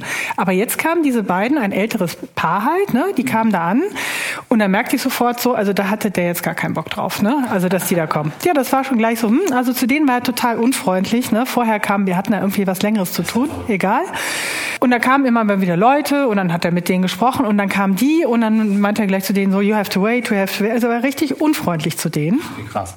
Ja, und die haben aber ähm, dann, äh, sie wollten irgendwie wissen, wo der Bus hinfährt. Irgendjemand hatte sie völlig in die falsche Richtung geschickt und so weiter. Äh, und er war sehr unfreundlich und hat sie dann halt irgendwie da an seine Mitarbeiterin verwiesen. Aber das war wirklich auffällig, wie unfreundlich er war. Und als sie dann weg waren, da meinte er so, ja, also mit diesen Leuten könnte er gar nichts an, anfangen. Und irgendwann wäre da mal so eine Truppe reinmarschiert. Die sind ja immer so, sind ja immer so große Familien von 15 Leuten mit ganz vielen Kindern und wollten ein Zimmer haben. Da hätte er gleich schon mal einen ganz hohen Preis genannt weil er ja wüsste, wie die sind. Ne? Die würden ja immer, die wären ja so geizig, wollten dann verhandeln und so und dann hätte er ihnen einen ganz hohen Preis genannt und dann seien die einfach so weggegangen. Und er hätte aber schon gewusst, gewusst, was passiert. Dann sind die abends einfach wiedergekommen und hätten gesagt, ja, ja, dann würden sie das Zimmer da halt nehmen, ne? weil es nichts anderes mehr gab. Und dann wurde es richtig krass, fand ich, weil da meinte er, das würde er aber nie mehr machen, weil seine, äh, seine Angestellten, die da putzen, die, das wäre das einzige Mal, dass die Handschuhe hätten benutzen müssen, weil das war so dreckig und die hätten sich noch nicht mal den Hintern mit dem Klopapier abgeputzt, sondern einfach alles mit den Handtüchern abgewischt. Was? Also, ja, was ist das für eine krasse Geschichte? Also ich persönlich bin noch nie mit sowas konfrontiert worden und ich habe mich dann nachher wirklich gefragt, also wie, wie kann es sein, dass diese Geschichte entsteht? Ja. Also mir relativ rätselhaft. Also dieses so, ach so, und dann sagte er noch, und dann meinte ich so, hä, was ist das denn? Und dann meinte er so, ja, bei denen zu Hause, äh, die sind ja so reich, da räumt dann einfach das Dienstmädchen dann immer die Handtücher weg. Was? Das, ist ja, das ist ja krass. Das ist ja absurd. Was für Vorstellungen ist das ja völlig. Ja, aber das ist auch, das kann doch, also äh, ich halte es für sehr unwahrscheinlich, ja, dass die sich tatsächlich äh, so da ähm, aufgeführt haben. Also mir ist das total rätselhaft, wie diese Geschichte da entstehen konnte. Äh, aber das fand ich wirklich sehr ähm, ja, schockierend, weil ja. ich sowas sonst noch nie gehört habe. Aber ich bin auch sonst, also das war, glaube ich, das nächste, dass ich mit ultraorthodoxen Juden mal in, also außer wenn man in New York mal ist, da sieht man die, aber ja. Fand ich jedenfalls krass und da dachte ich so, aha, ne, da ist das mit dem Geiz, da ist das, die sind total reich. Irgendwie gibt es scheinbar auch, da, die sind faul und dreckig oder was. Ne? Mhm. Also diese Dinge kommen da ja irgendwie so zusammen. Ja. Die sind halt auch anders und irgendwie, denen ist es auch egal, wie wir sind. Also so, die sind so, weiß ich, Separatist? Ja, ja, oder so. Nee, respektlos. Ja, respektlos. Okay. Mhm. Ja. Also sehr seltsam, fand ich jedenfalls äh, sehr komisch, diese Geschichte. Aber da sieht man irgendwie, da kam so ein Antisemitismus, kam da raus von einer Person, die, wie ich eigentlich dachte, da sehr äh, offen und tolerant ist. Ja, merkwürdig. Ja, sehr merkwürdig. Diese äh, Deborah Lipstead in ihrem Buch, äh, die gibt ein paar solcher Beispiele, mhm. äh, wo Leute solche Geschichten erzählen, auch vor Publikum und so weiter, kommen wir gleich noch kurz zu, die Hanebüchen sind und die einfach überhaupt nicht stimmen können, wie Juden würden irgendwie Blut trinken von Kindern, um weiß ich nicht was zu machen. Also absurdeste Sachen, die, die einfach behaupten. So, und ich glaube, dass diese Geschichte auch irgendwie so war. Da wurde irgendwas behauptet und ich glaube nicht, dass da sehr viel von gestimmt hat. Der konnte die einfach nicht leiden und ja. hat dann diese Stereotype wieder bemüht. Ja, Wahnsinn, ne? So, aber sowas gibt es tatsächlich öfter. Und ich finde auch, man sieht eben bei diesen Stereotypen, wo das so herkommt, ne? Auch da, was die, äh, äh, was dann irgendwie schon aus dem katholischen Glauben heraus dann so zitiert wird und so weiter, ja. ne? Und sich dann eben entsprechend angereichert hat. Äh, super fand ich hier den Untertitel von der von dieser Studie, also ähm, Antisemitismus 2.0 und die Netzkultur des Hasses. Die Unterzeile ist nämlich Judenfeindschaft als kulturelle Konstante. Sehr interessant, also eine kulturelle Konstante ganz tief verwurzelt in unserer Kultur und als kollektiver Gefühlswert im digitalen Zeitalter. Wenn man jetzt mal im digitalen Zeitalter wegnimmt, hat man nämlich das, der kollektive Gefühlswert, ja. das ist nicht rational, sondern das ist eine Emotion, die in der Gesellschaft über Jahrtausende inzwischen kultiviert wird. Das, was du eben gesagt hast, dieses ja. äh, der Jude, äh, ne, der Jude, der wird dann da am Freitag äh, irgendwie auf den Marktplatz geführt und dann darf jeder den mal einen runterhauen. Oder äh, ja. der, der wird irgendwie äh, zum Kämpfen da äh, vorgeführt oder ja. so. Ne? Und alle finden den so richtig, alle dürfen den hassen und alle dürfen schlimme Geschichten über den genau. erzählen. Also mal so richtig es krachen lassen. Und alle sind da einer Meinung. Also ein, ein Gefühl. Genau, und auch was Jahrtausende alt ist. Ne? Das hat mir ja auch dieses Buch gezeigt, äh, dass das nichts Neues eben ist, sondern dass das schon ganz lange von ganz vielen Leuten immer wieder mit Energie und Aufwand in die Gesellschaft eingebaut worden ist. Ne? Ja, und inzwischen halt so in der Kultur halt drin ist, dass äh, bestimmte Dinge gar nicht mehr so auffallen. Ja, Wahnsinn. Ne? Und sowas wie, dass die gut mit Geld können und so. Also ich glaube, das denkt fast jeder dass die irgendwie gut mit Geld umgehen können. Oder dass die. Ja, warum sollen die besonders gut mit Geld umgehen können? Ja. Ne? Was heißt das überhaupt? Das macht gar keinen Sinn. Ne? Habe ich noch mit einer Freundin eben drüber gesprochen, die sagte auch, ja, ja, aber das ist ja bekannt, dass die gut mit Geld umgehen können. Ja, weil denen gehörten ja damals alle Banken. Ne? Im Zweiten Weltkrieg. Davor gehörten denen ja alle Banken. Ach. Das stimmt ja alles gar nicht. Alles so Fakten, die keine Fakten sind. Ne? Ja, das, das ist alles nicht wahr. Also, kulturelle Konstante kollektiver Gefühlswert und noch, ich äh, zitiere noch was aus der Studie. Das geht auch gut in diese Richtung, ne? was Till eben erzählt hat über die, äh, über die katholische Kirche. Antisemitismus ist nicht nur ein Vorurteilssystem, sondern ein Weltdeutungs- und Glaubenssystem, das in den abendländischen Denk- und Gefühlsstrukturen verankert ist. Ja, das kommt mir auch so vor. Ne? Also das ist so, das finde ich auch so interessant. Dieses, es fällt einem manchmal gar nicht mehr auf, weil es eben so äh, tief verwurzelt ist und sich inzwischen aus sich selbst heraus reproduziert. Im Moment ist vielleicht in vielen Bereichen in Deutschland, das sagen auch, hm, wenn man mal sich so Interviews anguckt mit Juden, die sagen jetzt, ja, es gibt Antisemitismus, wir werden auch damit konfrontiert, aber viele haben jetzt nicht so konkret in diesem Moment Angst. Ne? Also mit der AfD ändert sich das gerade wieder so ein bisschen.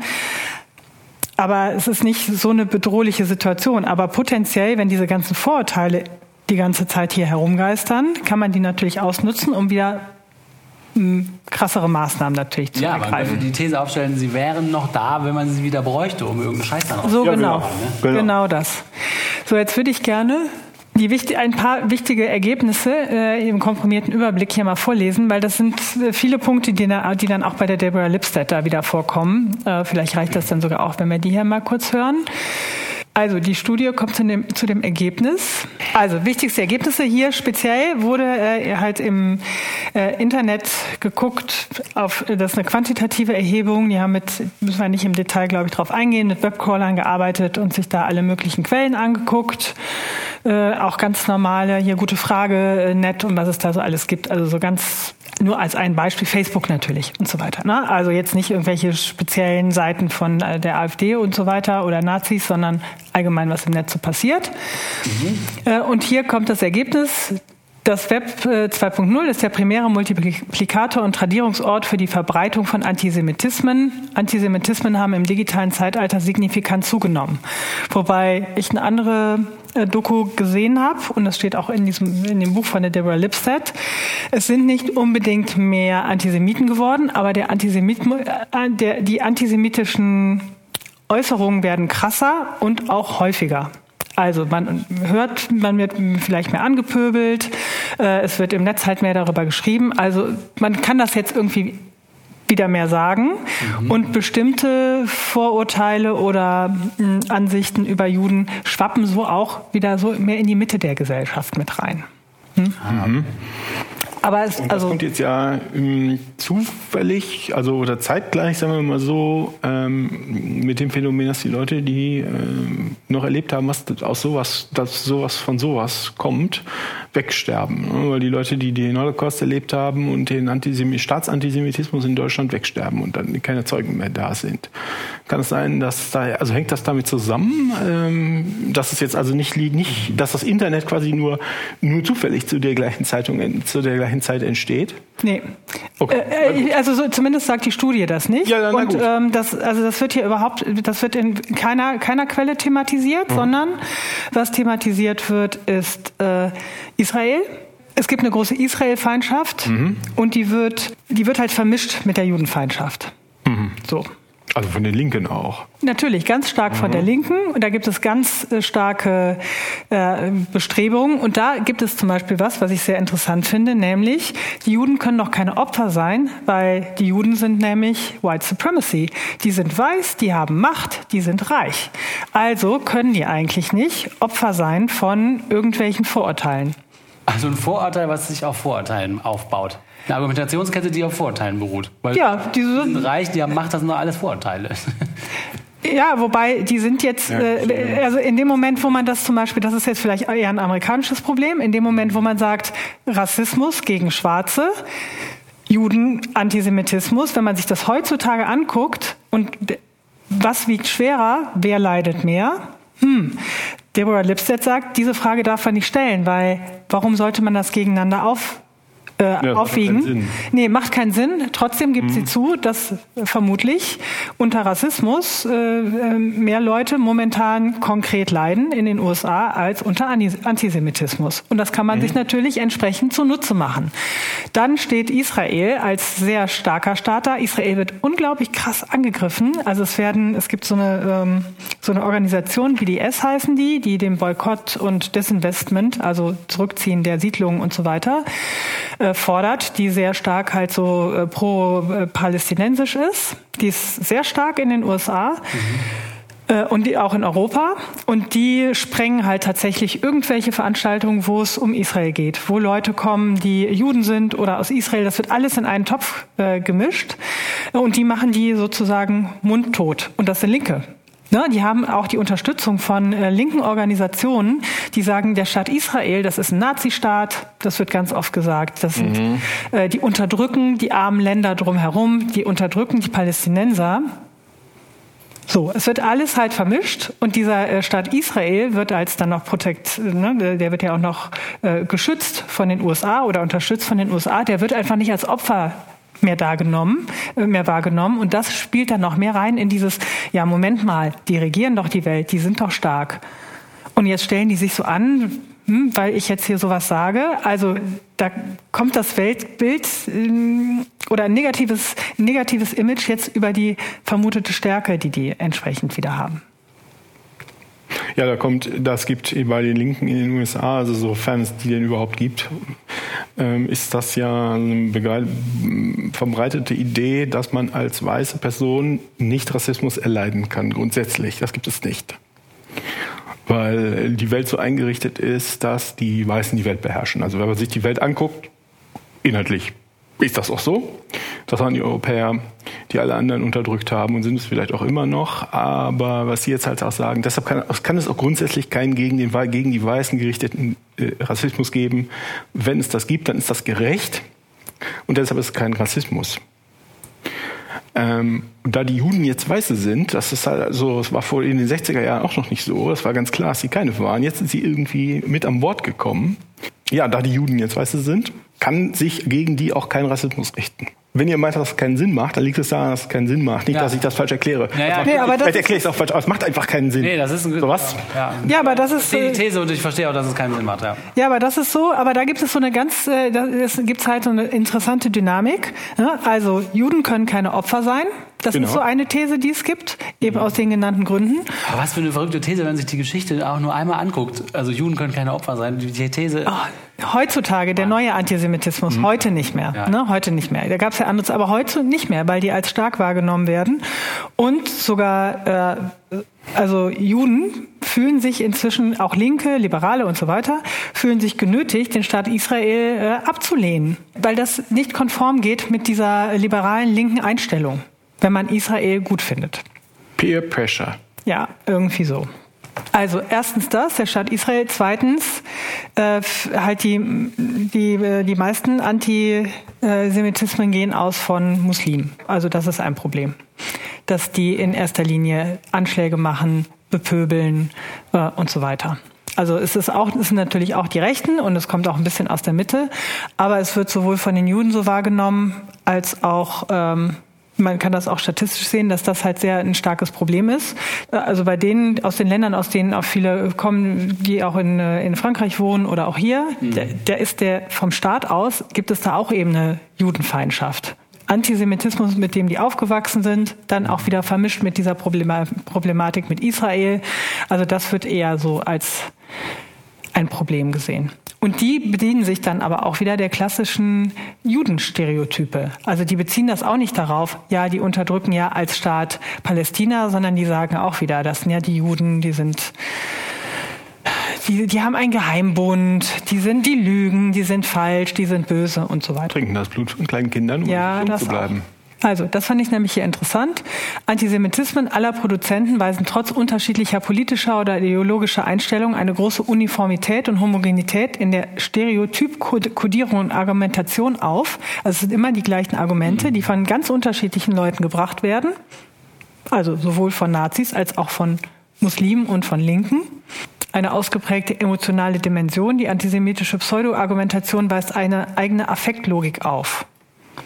Also es geht hier nicht um Inhalte. Das ist auch was, äh, was ich auch interessant von, fand oder auch inspirierend von der Deborah Lipstadt, die eben ganz krasse Beispiele nennt von Antisemiten, die auftreten und eben so krasse Dinge sagen. Oder die den Holocaust leugnen zum Beispiel. Ne, da gibt es ja ganz, ja, ganz extreme Vertreter, die das völlig abschreiten. So, die Frage, wie geht man jetzt mit den Leuten um? Und ihre Antwort dazu ist ignorieren.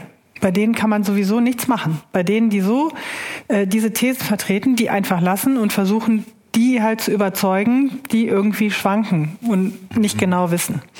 Ich fand das für mich so sehr schmerzhaft, aber so diese Erkenntnis, ja, manche Leute kann man einfach nicht überzeugen.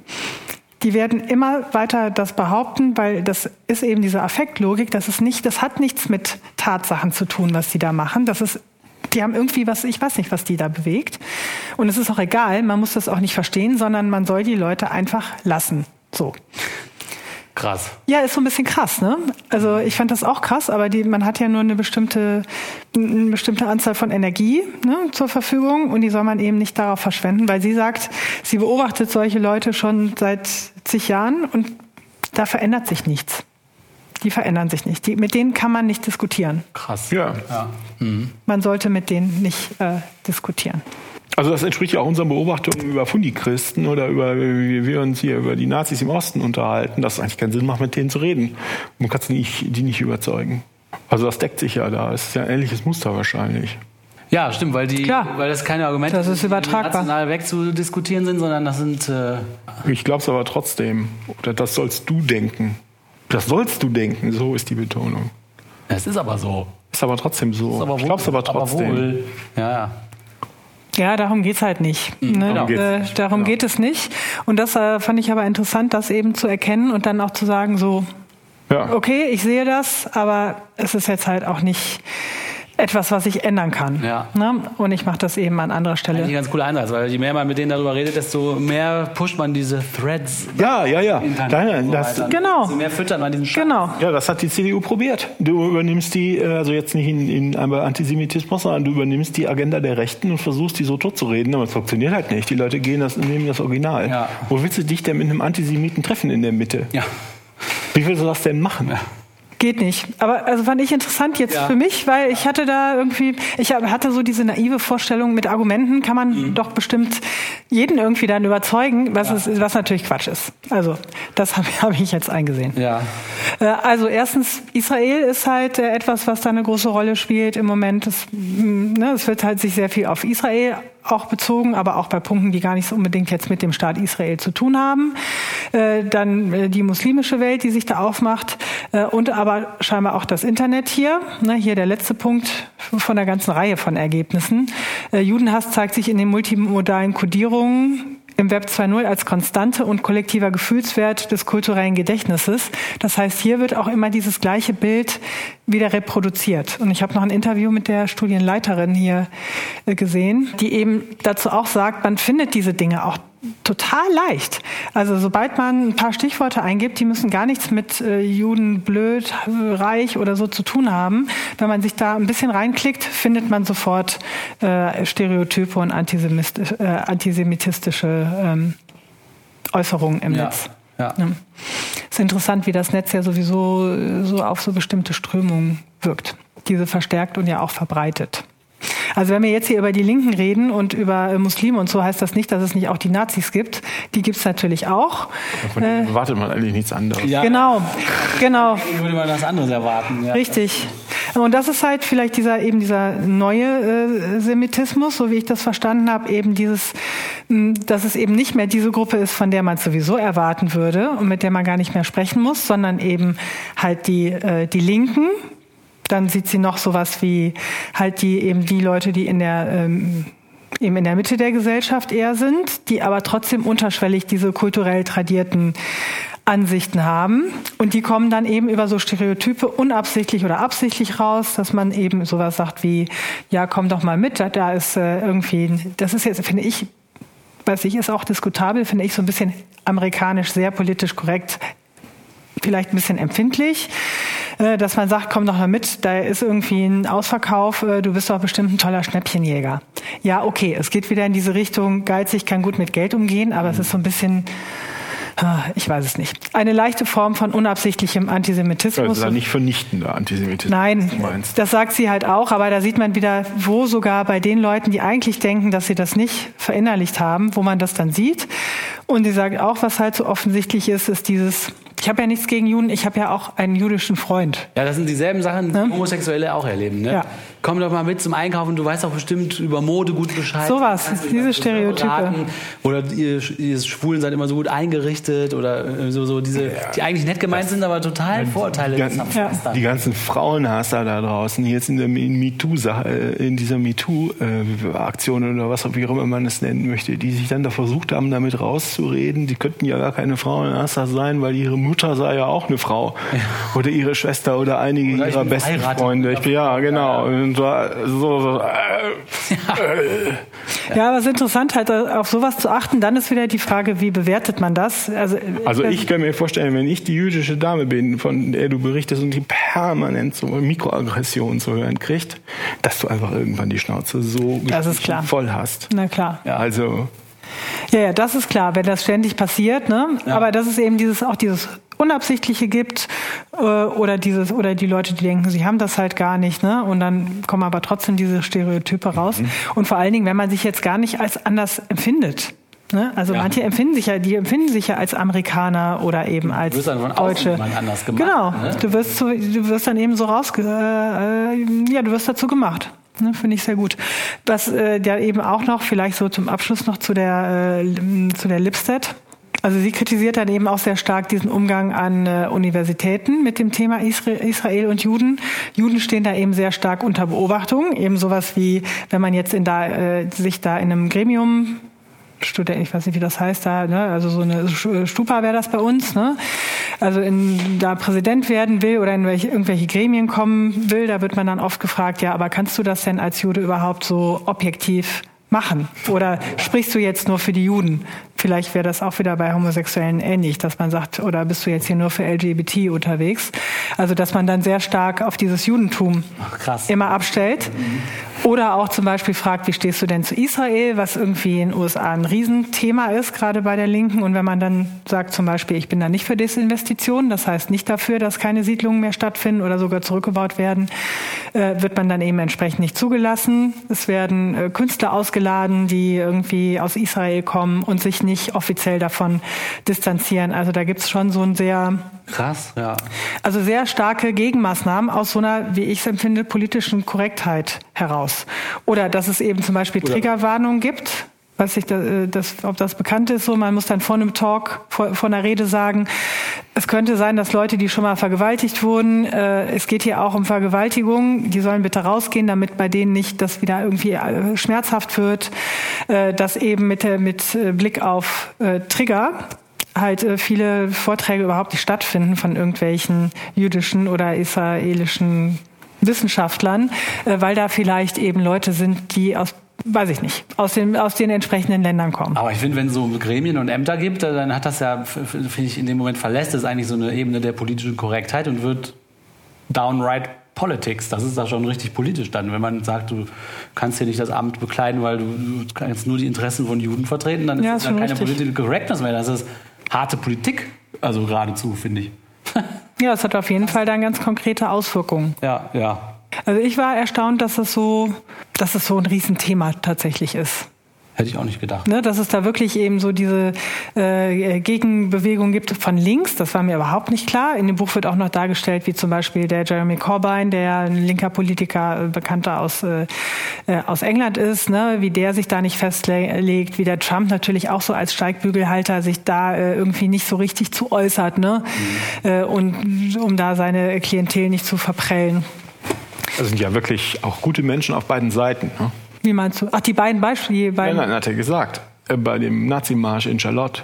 Was, so. Charlotte? Charlotte, in Charlotte. Ja, ja. ja wirklich, Echt? Ja, ja. Jews will not replace us, haben die äh, Leute geschrien. Die Juden werden uns nicht ersetzen. Also durch andersfarbige Leute, ja.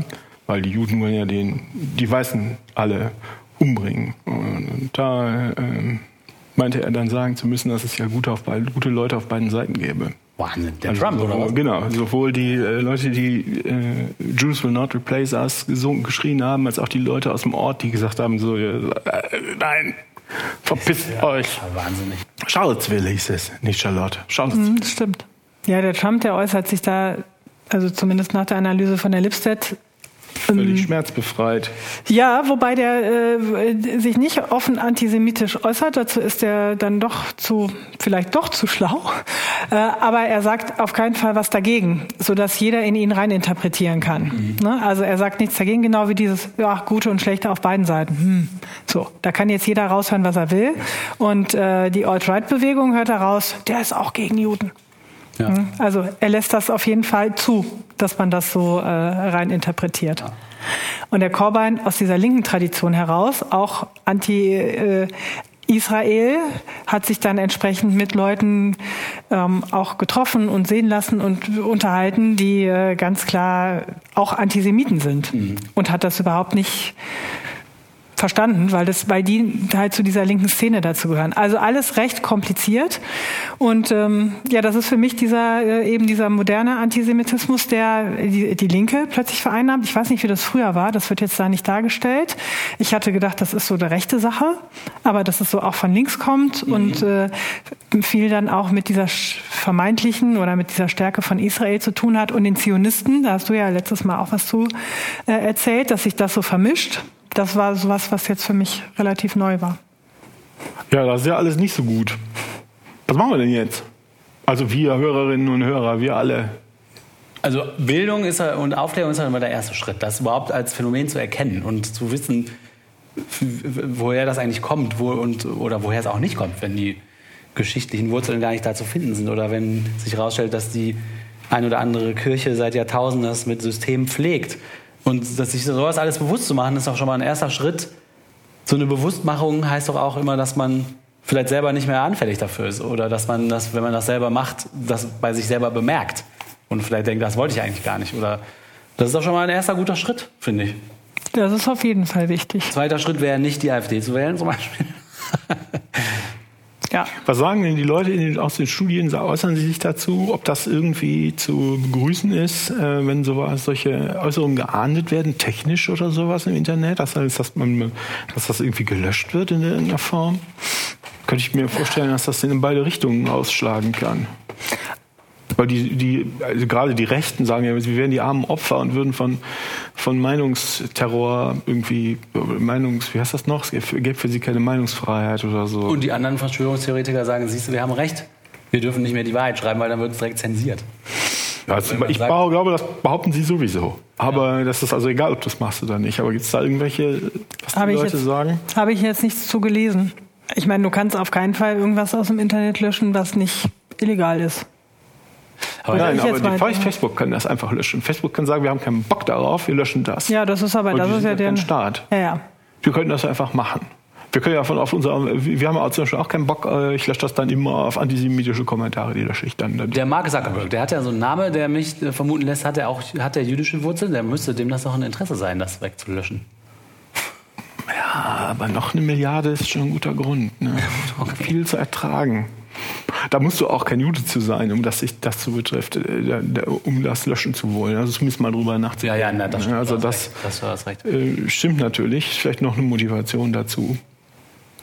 Aber wie halt geht man mit äh, Antisemitismus im Netz um? Die Frage finde ich total schwer, weil mir das nicht begegnet, weil ich versuche aus solchen Foren und Ecken von Facebook fernzubleiben. Äh, aber ich meine, wie geht man damit um?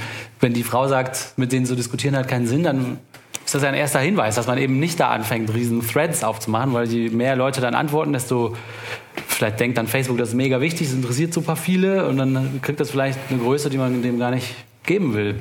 Ich glaube, das ist wie bei, ähm, das, es kommt drauf an. Also sie sagt, man soll nicht diskutieren mit den Leuten, die so hardcore drauf sind. Also bekannte Holocaust-Leugner als Beispiel. Mit denen sich auseinanderzusetzen, nee, es hat keinen Zweck. Äh, aber äh, Leute, die im Netz unterwegs sind und da vielleicht sagen, ich finde Juden blöd, weil die irgendwie die Welt beherrschen oder denen alle Banken gehören. Und alle Bagels. Und alle Bagels, äh, dem, dem kann man ja dann schon Fakten entgegensetzen oder eine Statistik oder so. Also da äh, entsprechend gegenzuhalten, das finde ich, finde ich schon wichtig. Ja, ist auch was dran, weil dann sind ja immer die Leute, die nur mitlesen und gar nicht selber schreiben, ne? Wenn man denen ein paar gute. Die bilden sich nach ihrer Meinung. Ja. Ne? ja. Also. Ja, ich, vielleicht ist die Antwort, wie geht man mit Antisemitismus im Netz um, ähnlich wie die Antwort, warum machen wir diesen Podcast?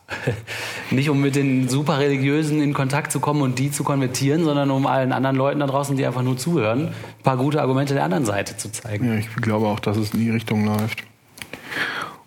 Und was ist mit, also wenn es das, nennen wir es mal politisch motivierter Antisemitismus ist, der auch nicht unbedingt vernichtend ist, aber immerhin Antisemitismus.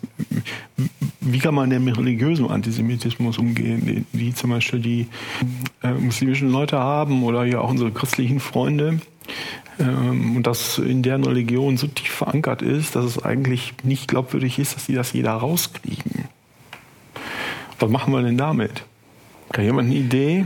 Also ich, die, die, Leute, die ich kenne, die Christen sind, deren Selbstverständnis als Christ beinhaltet nicht äh, antisemitische und antijüdische. Ja, ja. Sondern, und ich glaube, da muss man drauf machen. Das, das muss man sich zu dann muss man, machen. Dass man sozusagen sagt, wir, so wie jetzt auch ein paar äh, Muslime so einen reformierten oder westlichen Islam äh, auf die Beine stellen wollen, muss man vielleicht sagen, ähm, das erste wäre irgendwie ein modernere Form des Christentums zu machen, wo man die ganzen bösartigen Sachen rauslässt. Das machen die meisten Leute, die Christen sind ja eh schon. Die lassen die meisten bösen Sachen ja raus.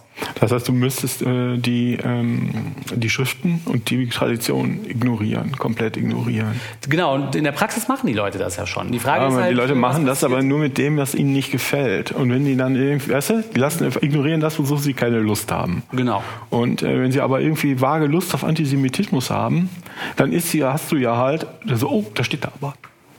Ja, ja, steht genau. aber drin, wie man damit umgehen soll. rauszuholen, wenn du, sobald du äh, Und das ist dann, genau, da brauchst du es ja in dem Moment als Begründung, als Verstärker für deine sowieso empfundenen Sachen, Mhm. so wie sie ja auch die für alle möglichen Minderheiten immer, das interessiert sie normalerweise nicht, aber dann holen sie es halt aus der, aus der Bring und sagen, nee, Gott sagt, du musst sie alle umbringen. Bring Aber die alle klar, ich meine, wie verhindert man. Äh. Ja, ich meine, würde mich wundern, wenn die das Problem jetzt lösen würden hier in der verbliebenen nee. Sendezeit. Aber, wie ich schon sage, ich glaube, unser Podcast hat genau dieselbe Intention. Also je weniger Religion es gibt, das ist doch auch unsere kleine Tagline. Wir sind davon überzeugt, dass äh, weniger religiöser Fanatismus und Hass äh, dazu führen wird, dass auf der Welt vielleicht ein bisschen mehr Frieden einkehrt. So, du hast das besser formuliert. Nee, ich glaube das, glaub, das, glaub das ja auch. Nur die Frage ist, ob wir uns dabei selbst auf die Schulter klopfen. Ob wir alle, äh, weißt du, ach, das ist ja das sowieso das, was wir machen. Sondern die Frage ist, muss man da jetzt, wie, wie kann man denn, wie kann man denn verhindern, dass sowas so vernichtender Antisemitismus wiederkommt und zum einen und zum anderen, dass diese Leute permanent diese Nickeligkeiten ertragen müssen. Ich finde zum Ja. Beispiel, Ja. dass das äh, äh, im Moment auch die Muslime in Deutschland die Gefahr besteht, dass die so behandelt werden, wie Werden traditionell die Juden behandelt werden. Werden, ja. Ich kenne ein Pärchen, da ist äh, ein, das Mädchen ist deutsch und der, der Mann ist Türke und die kriegen einfach, wenn die zur Wohnungsbesichtigung zusammengehen, kriegen die keine Wohnungen. Also weil die Leute halt muslimischen Leuten offensichtlich nicht so gerne Wohnungen vermitteln. Deswegen geht die jetzt mal selber ich auch, dass das alleine ohne ihren Mann. Also das ist garantiert so, dass das heute schon so ist, dass viele Muslime solchen Mickeligkeiten tagtäglich ausgesetzt sind. Ja, aber ich finde ja dieses, also dieses Jüdische ist schon speziell durch diese äh, kulturelle Verankerung. Im Grunde müsste man diese Geschichte anders schreiben. Also man müsste so eine neue Geschichte haben für Ja. die, wo das nicht vorkommt. Das glaube ich auch. Ne? Also dieses, Glaube ich auch. ja, das ist ja, es geht. Jü- Jüdisch? Ja, nee, ich meine über die. Ja, ja, genau. Ich meine nicht ihre eigene, ihre eigene, sondern dieses. Die Geschichte, dass sie Gott, den Gott ermordet haben, dass sie irgendwie Ja. äh, äh, immer in die Brunnen vergiften, was auch immer, dass sie anders sind, dass sie in die ganzen Bagel gehören, die Banken, was auch immer. Diesen, dass sie irgendwie äh, Diesen ganzen Blut Quatsch. trinken, sind natürlich die ganzen gemeinen Sachen. Ja, Aber ich kenne, muss man berechnen, nee, ich ne? kenne Leute, die haben mir äh, wirklich im, beim Nachdenken kurz zu zugucken äh, gesagt, so ja, ich glaube, da wird schon irgendwas dran sein an diesem Judenhass, weil die Juden wurden ja die ganze Zeit über Genau, genau. Das, Deshalb das müssen die schon irgendwas falsch Ja, machen. das ist Wahnsinn. Oder irgendwas muss an den komischen. Oder Irgendwas woher dran kommt sein. denn das? Genau. So was ist denn das? Ne? Irgendwas So. muss da ja dran sein, weil es gibt schon so lange. Mir verhältnismäßig Ja. kluge Leute gesagt. Ja, Und die, das das also die Konstante ist das Christentum, das wollten sie nicht hören. Das war Genau, das wollte kein ich jetzt auch gerade sagen. Wenn man den auseinandersetzt mit so einem Buch wie von dem Reinhold Schlotz, dass das halt im Christentum eine Konstante ist und die wirklich systematisch gepflegt worden ist und nicht durch Zufall ab und zu aufpoppt, das ist auf jeden Fall ein Argument. Aber es sind halt echt diese Geschichten. Blöd ist halt, dass das so festgeschrieben ist, weil jetzt mit den Schwulen, das ist ja ein ganz gutes Beispiel. Da kann man ja die Geschichte erzählen, dass das abartig ist und weiß ich nicht was alles, müssen wir jetzt nicht besprechen. Aber genauso kann man halt sagen, dass es so, ja, die sind ja so kultiviert, ne? oder und äh, die haben ja so einen guten Geschmack. Klar sind das auch jetzt blöde Vorurteile, aber das Einrichtung. ja, schöne Einrichtungen und ähm, sind künstlerisch äh, begabt, besonders gefühlsbedürftig, was auch immer. Ja, ja, das sind alles, sind alles blöde Vorurteile, aber man kann die ja, äh, dann, die sind jetzt ja halt wenigstens positiv. Ne? Ja, aber das kannst du mit den Juden ja auch machen. Das kenne ich zum Beispiel noch, als ich im evangelischen Religionsunterricht Ja, ja, war. das kenne ich auch. War, da haben die, die Lehrer, die Religionslehrerinnen, haben da sowas für tolle Leute. Ja? Ach, ach, das ist ja auch interessant. Genau. Kulturjuden und was die für eine tolle Kultur haben und dieses und jenes, Ja. alles mögliche. So. Das Ach, na, das kam bei uns aber nicht vor auf der katholischen Schule. Bei den Protestanten schon. Ja, total. Mir war völlig Ach, das klar, ist ja dass das nicht stimmen konnte. Also das hat mich damals extrem, also wenn mich irgendwas misstrauisch gegen die Juden gemacht hat, dann das. So, das stimmt doch nicht. Das kann doch nicht stimmen. Meine Eltern und deren Freunde, die waren auch, die waren ja die Kinder von den Leuten, die bei den Nazis richtig mitgemischt haben und die standen natürlich auch noch unter totalem Schock und die haben, glaube ich, aus Reflex alles, was mit Judentum zu tun haben, bewundert und hochgelobt und das war so schön und ästhetisch und Naja, ich glaub, die, das ist die, auch Quatsch. meine Eltern und deren Freunde, die konnten einfach nicht anders. Das war die einzige Rettung. Ja, aber das sorgt für eine raus- Reaktanz. Ja, also ja, bei ja, das Leuten stimmt. wie mir, ich Ja, war ja das nur wirklich harmlos, also das kann doch nicht stimmen. Das Ja. weiß ich noch genau, dass ich das gedacht habe. Als Zwölfjähriger. Das kann doch Ja, nicht war das stimmen. auch- Solche Ja, Leute gibt's. Mir war das auch suspekt, aber ich glaube, die hatten da keine andere Wahl. Die, also das war das, was meine Eltern machen mussten. So, das war einfach ein Trauma, also keine Ahnung. Deswegen werfe ich denen das auch nicht vor. Aber ich glaube auch nicht, dass das schlau ist. Und ich glaube auch nicht, dass das korrekt ist. Naja, nee, das ist ja, stimmt ja auch einfach nicht. Dann muss man einfach diese äh, Teile, die sie schlecht machen, halt auslöschen. Aus Wen der Bibel. Ach so, ja. Na, aber ignorieren halt. Bleibt ja nichts anderes übrig. Die Bibel ist ja, geht ja nicht mehr weg. Die ist ja oft genug kopiert, die geht ja nicht weg. Kannst du nicht einfach löschen. Oder wir Man muss sie einfach ignorieren. Das ist ja ein großartiger. Plan. Ja, Also wir verbleiben ohne Zauberlösung. Ja? Zauberlösung, schade, schade. Wer heißt das noch? Zauberlösung nennt heißt das. Religion. Ja. Wenn du sagst, ich habe eine Zauberlösung, dann ist es meistens eine Religion. Also die Deborah Lipstadt hat auch keine Lösung. Also, Aber guck mal, so Sachen zu beobachten und sich das bewusst zu machen und das zu untersuchen mit wissenschaftlichen Methoden oder mit Ja, ja, sozialwissenschaftlichen Methoden und so, das ist doch toll. Das ist zum Beispiel super cool. finde ich ich. finde das auch gut. Also bei, bei, und bei der Deborah Lipstadt, wenn, also die hat jetzt natürlich auch da keine große Lösung, aber die kämpft ja schon seit jetzt Jahrzehnten eben gegen den Antisemitismus. Das Buch ist eben so, dass eben diese Studentin immer sagt, so, hm, da hat jemand gesagt, äh, zum Beispiel, ne, ich soll da mitgehen zum, zum Einkaufen, weil ich kenne mich ja mit Geld so gut aus. Irgendwie fand ich das blöd. Aber bin ich da jetzt zu empfindlich oder so? Und dann, also sie gibt halt so Ratschläge im Kleinen und sagt dann so, nee, das ist auch ein Stereotyp. Aber sag denen doch einfach, dass, dass sich das stört, weil du genauso wie mit anderen, also wie andere Leute mit Geld umgehst äh, und mach das halt so, ne? Ja. Oder ähm, auch bei den anderen Punkten, die wir besprochen haben, ne?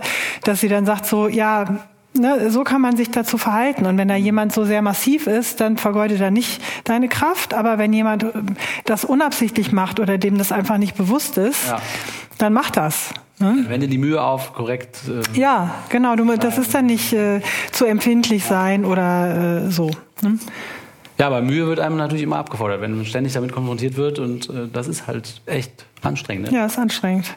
Und in der, ähm, vielleicht so zum Abschluss, das fand ich auch interessant, weil du hast das ja beim letzten Mal gesagt, die brauchen halt auch einfach ein Land, wo sie hin können, weil überall sind sie die Minderheit. Ja, das glaube ich. auch. Ansonsten, und ähm, ich habe gestern noch so eine Doku eben auch äh, gesehen über Antisemitismus. Und da war ein, äh, eigentlich ein deutscher Jude, der in Berlin gelebt hat und der ist dann nach äh, Tel Aviv gezogen und er meinte, ja, also so schlimm hätte er es jetzt gar nicht gefunden in, in Deutschland. Er wäre zwar da öfter schon mal so ein bisschen angepöbelt worden, aber das wäre wär man halt gewöhnt, da hätte er drüber hinweggehört. Aber er wollte einfach nicht immer in der Minderzahl sein. Und jetzt würde das für ihn halt da, wo er in Tel Aviv wohnt, das ist für ihn halt Freiheit. Weil du musst nicht immer sagen, ah ja, ich bin ja Jude und ach, wie ist denn das? Und, hm, und ach so, und hör, du bist doch ganz normal. Und dann so, ja, ich bin ganz normal. Ich bin halt jüdischen Glaubens und Jude, aber ich bin ganz normal. Ich bin auch Deutscher. Und äh, er sagt, das ist für ihn eine Freiheit, äh, die er jetzt da hat, einfach indem er in der Überzahl ist. Da sind halt die meisten Juden. Und das ist für ihn halt angenehm. Ja, sehr gut nachvollziehbar, denke ich. Deswegen ist das wichtig, dass die ihr Land haben. Aber nicht unproblematisch. Ja, You nicht, gonna take us out? nicht unproblematisch scheinen viele von den Aspekten zu sein, die wir heute besprochen haben. Äh, ich hoffe aber, dass wir euch ein paar coole Sachen mit auf den Weg geben konnten, dass euch das interessiert hat, was wir hier besprochen haben. Wir würden uns wie immer freuen, Nee, wenn nicht, habt ihr zweieinhalb Stunden Pech gehabt. Das ist allerdings wahr. Aber auch dann herzlichen Glückwunsch fürs Durchhaltevermögen. Wie immer freuen wir uns, wenn ihr uns äh, dazu Kommentare hinterlasst auf man glaubt es nicht.wordpress.com. Ähm, ja, und wir würden uns natürlich auch freuen, wenn ihr uns weiterempfehlt, auf iTunes oder Spotify ganz viele Sterne gibt und beim nächsten Mal wieder dabei seid. Bis dahin sagen wir Tschüss. Tschüss. Tschüss. Others only smoking on the fence where I'm running, man.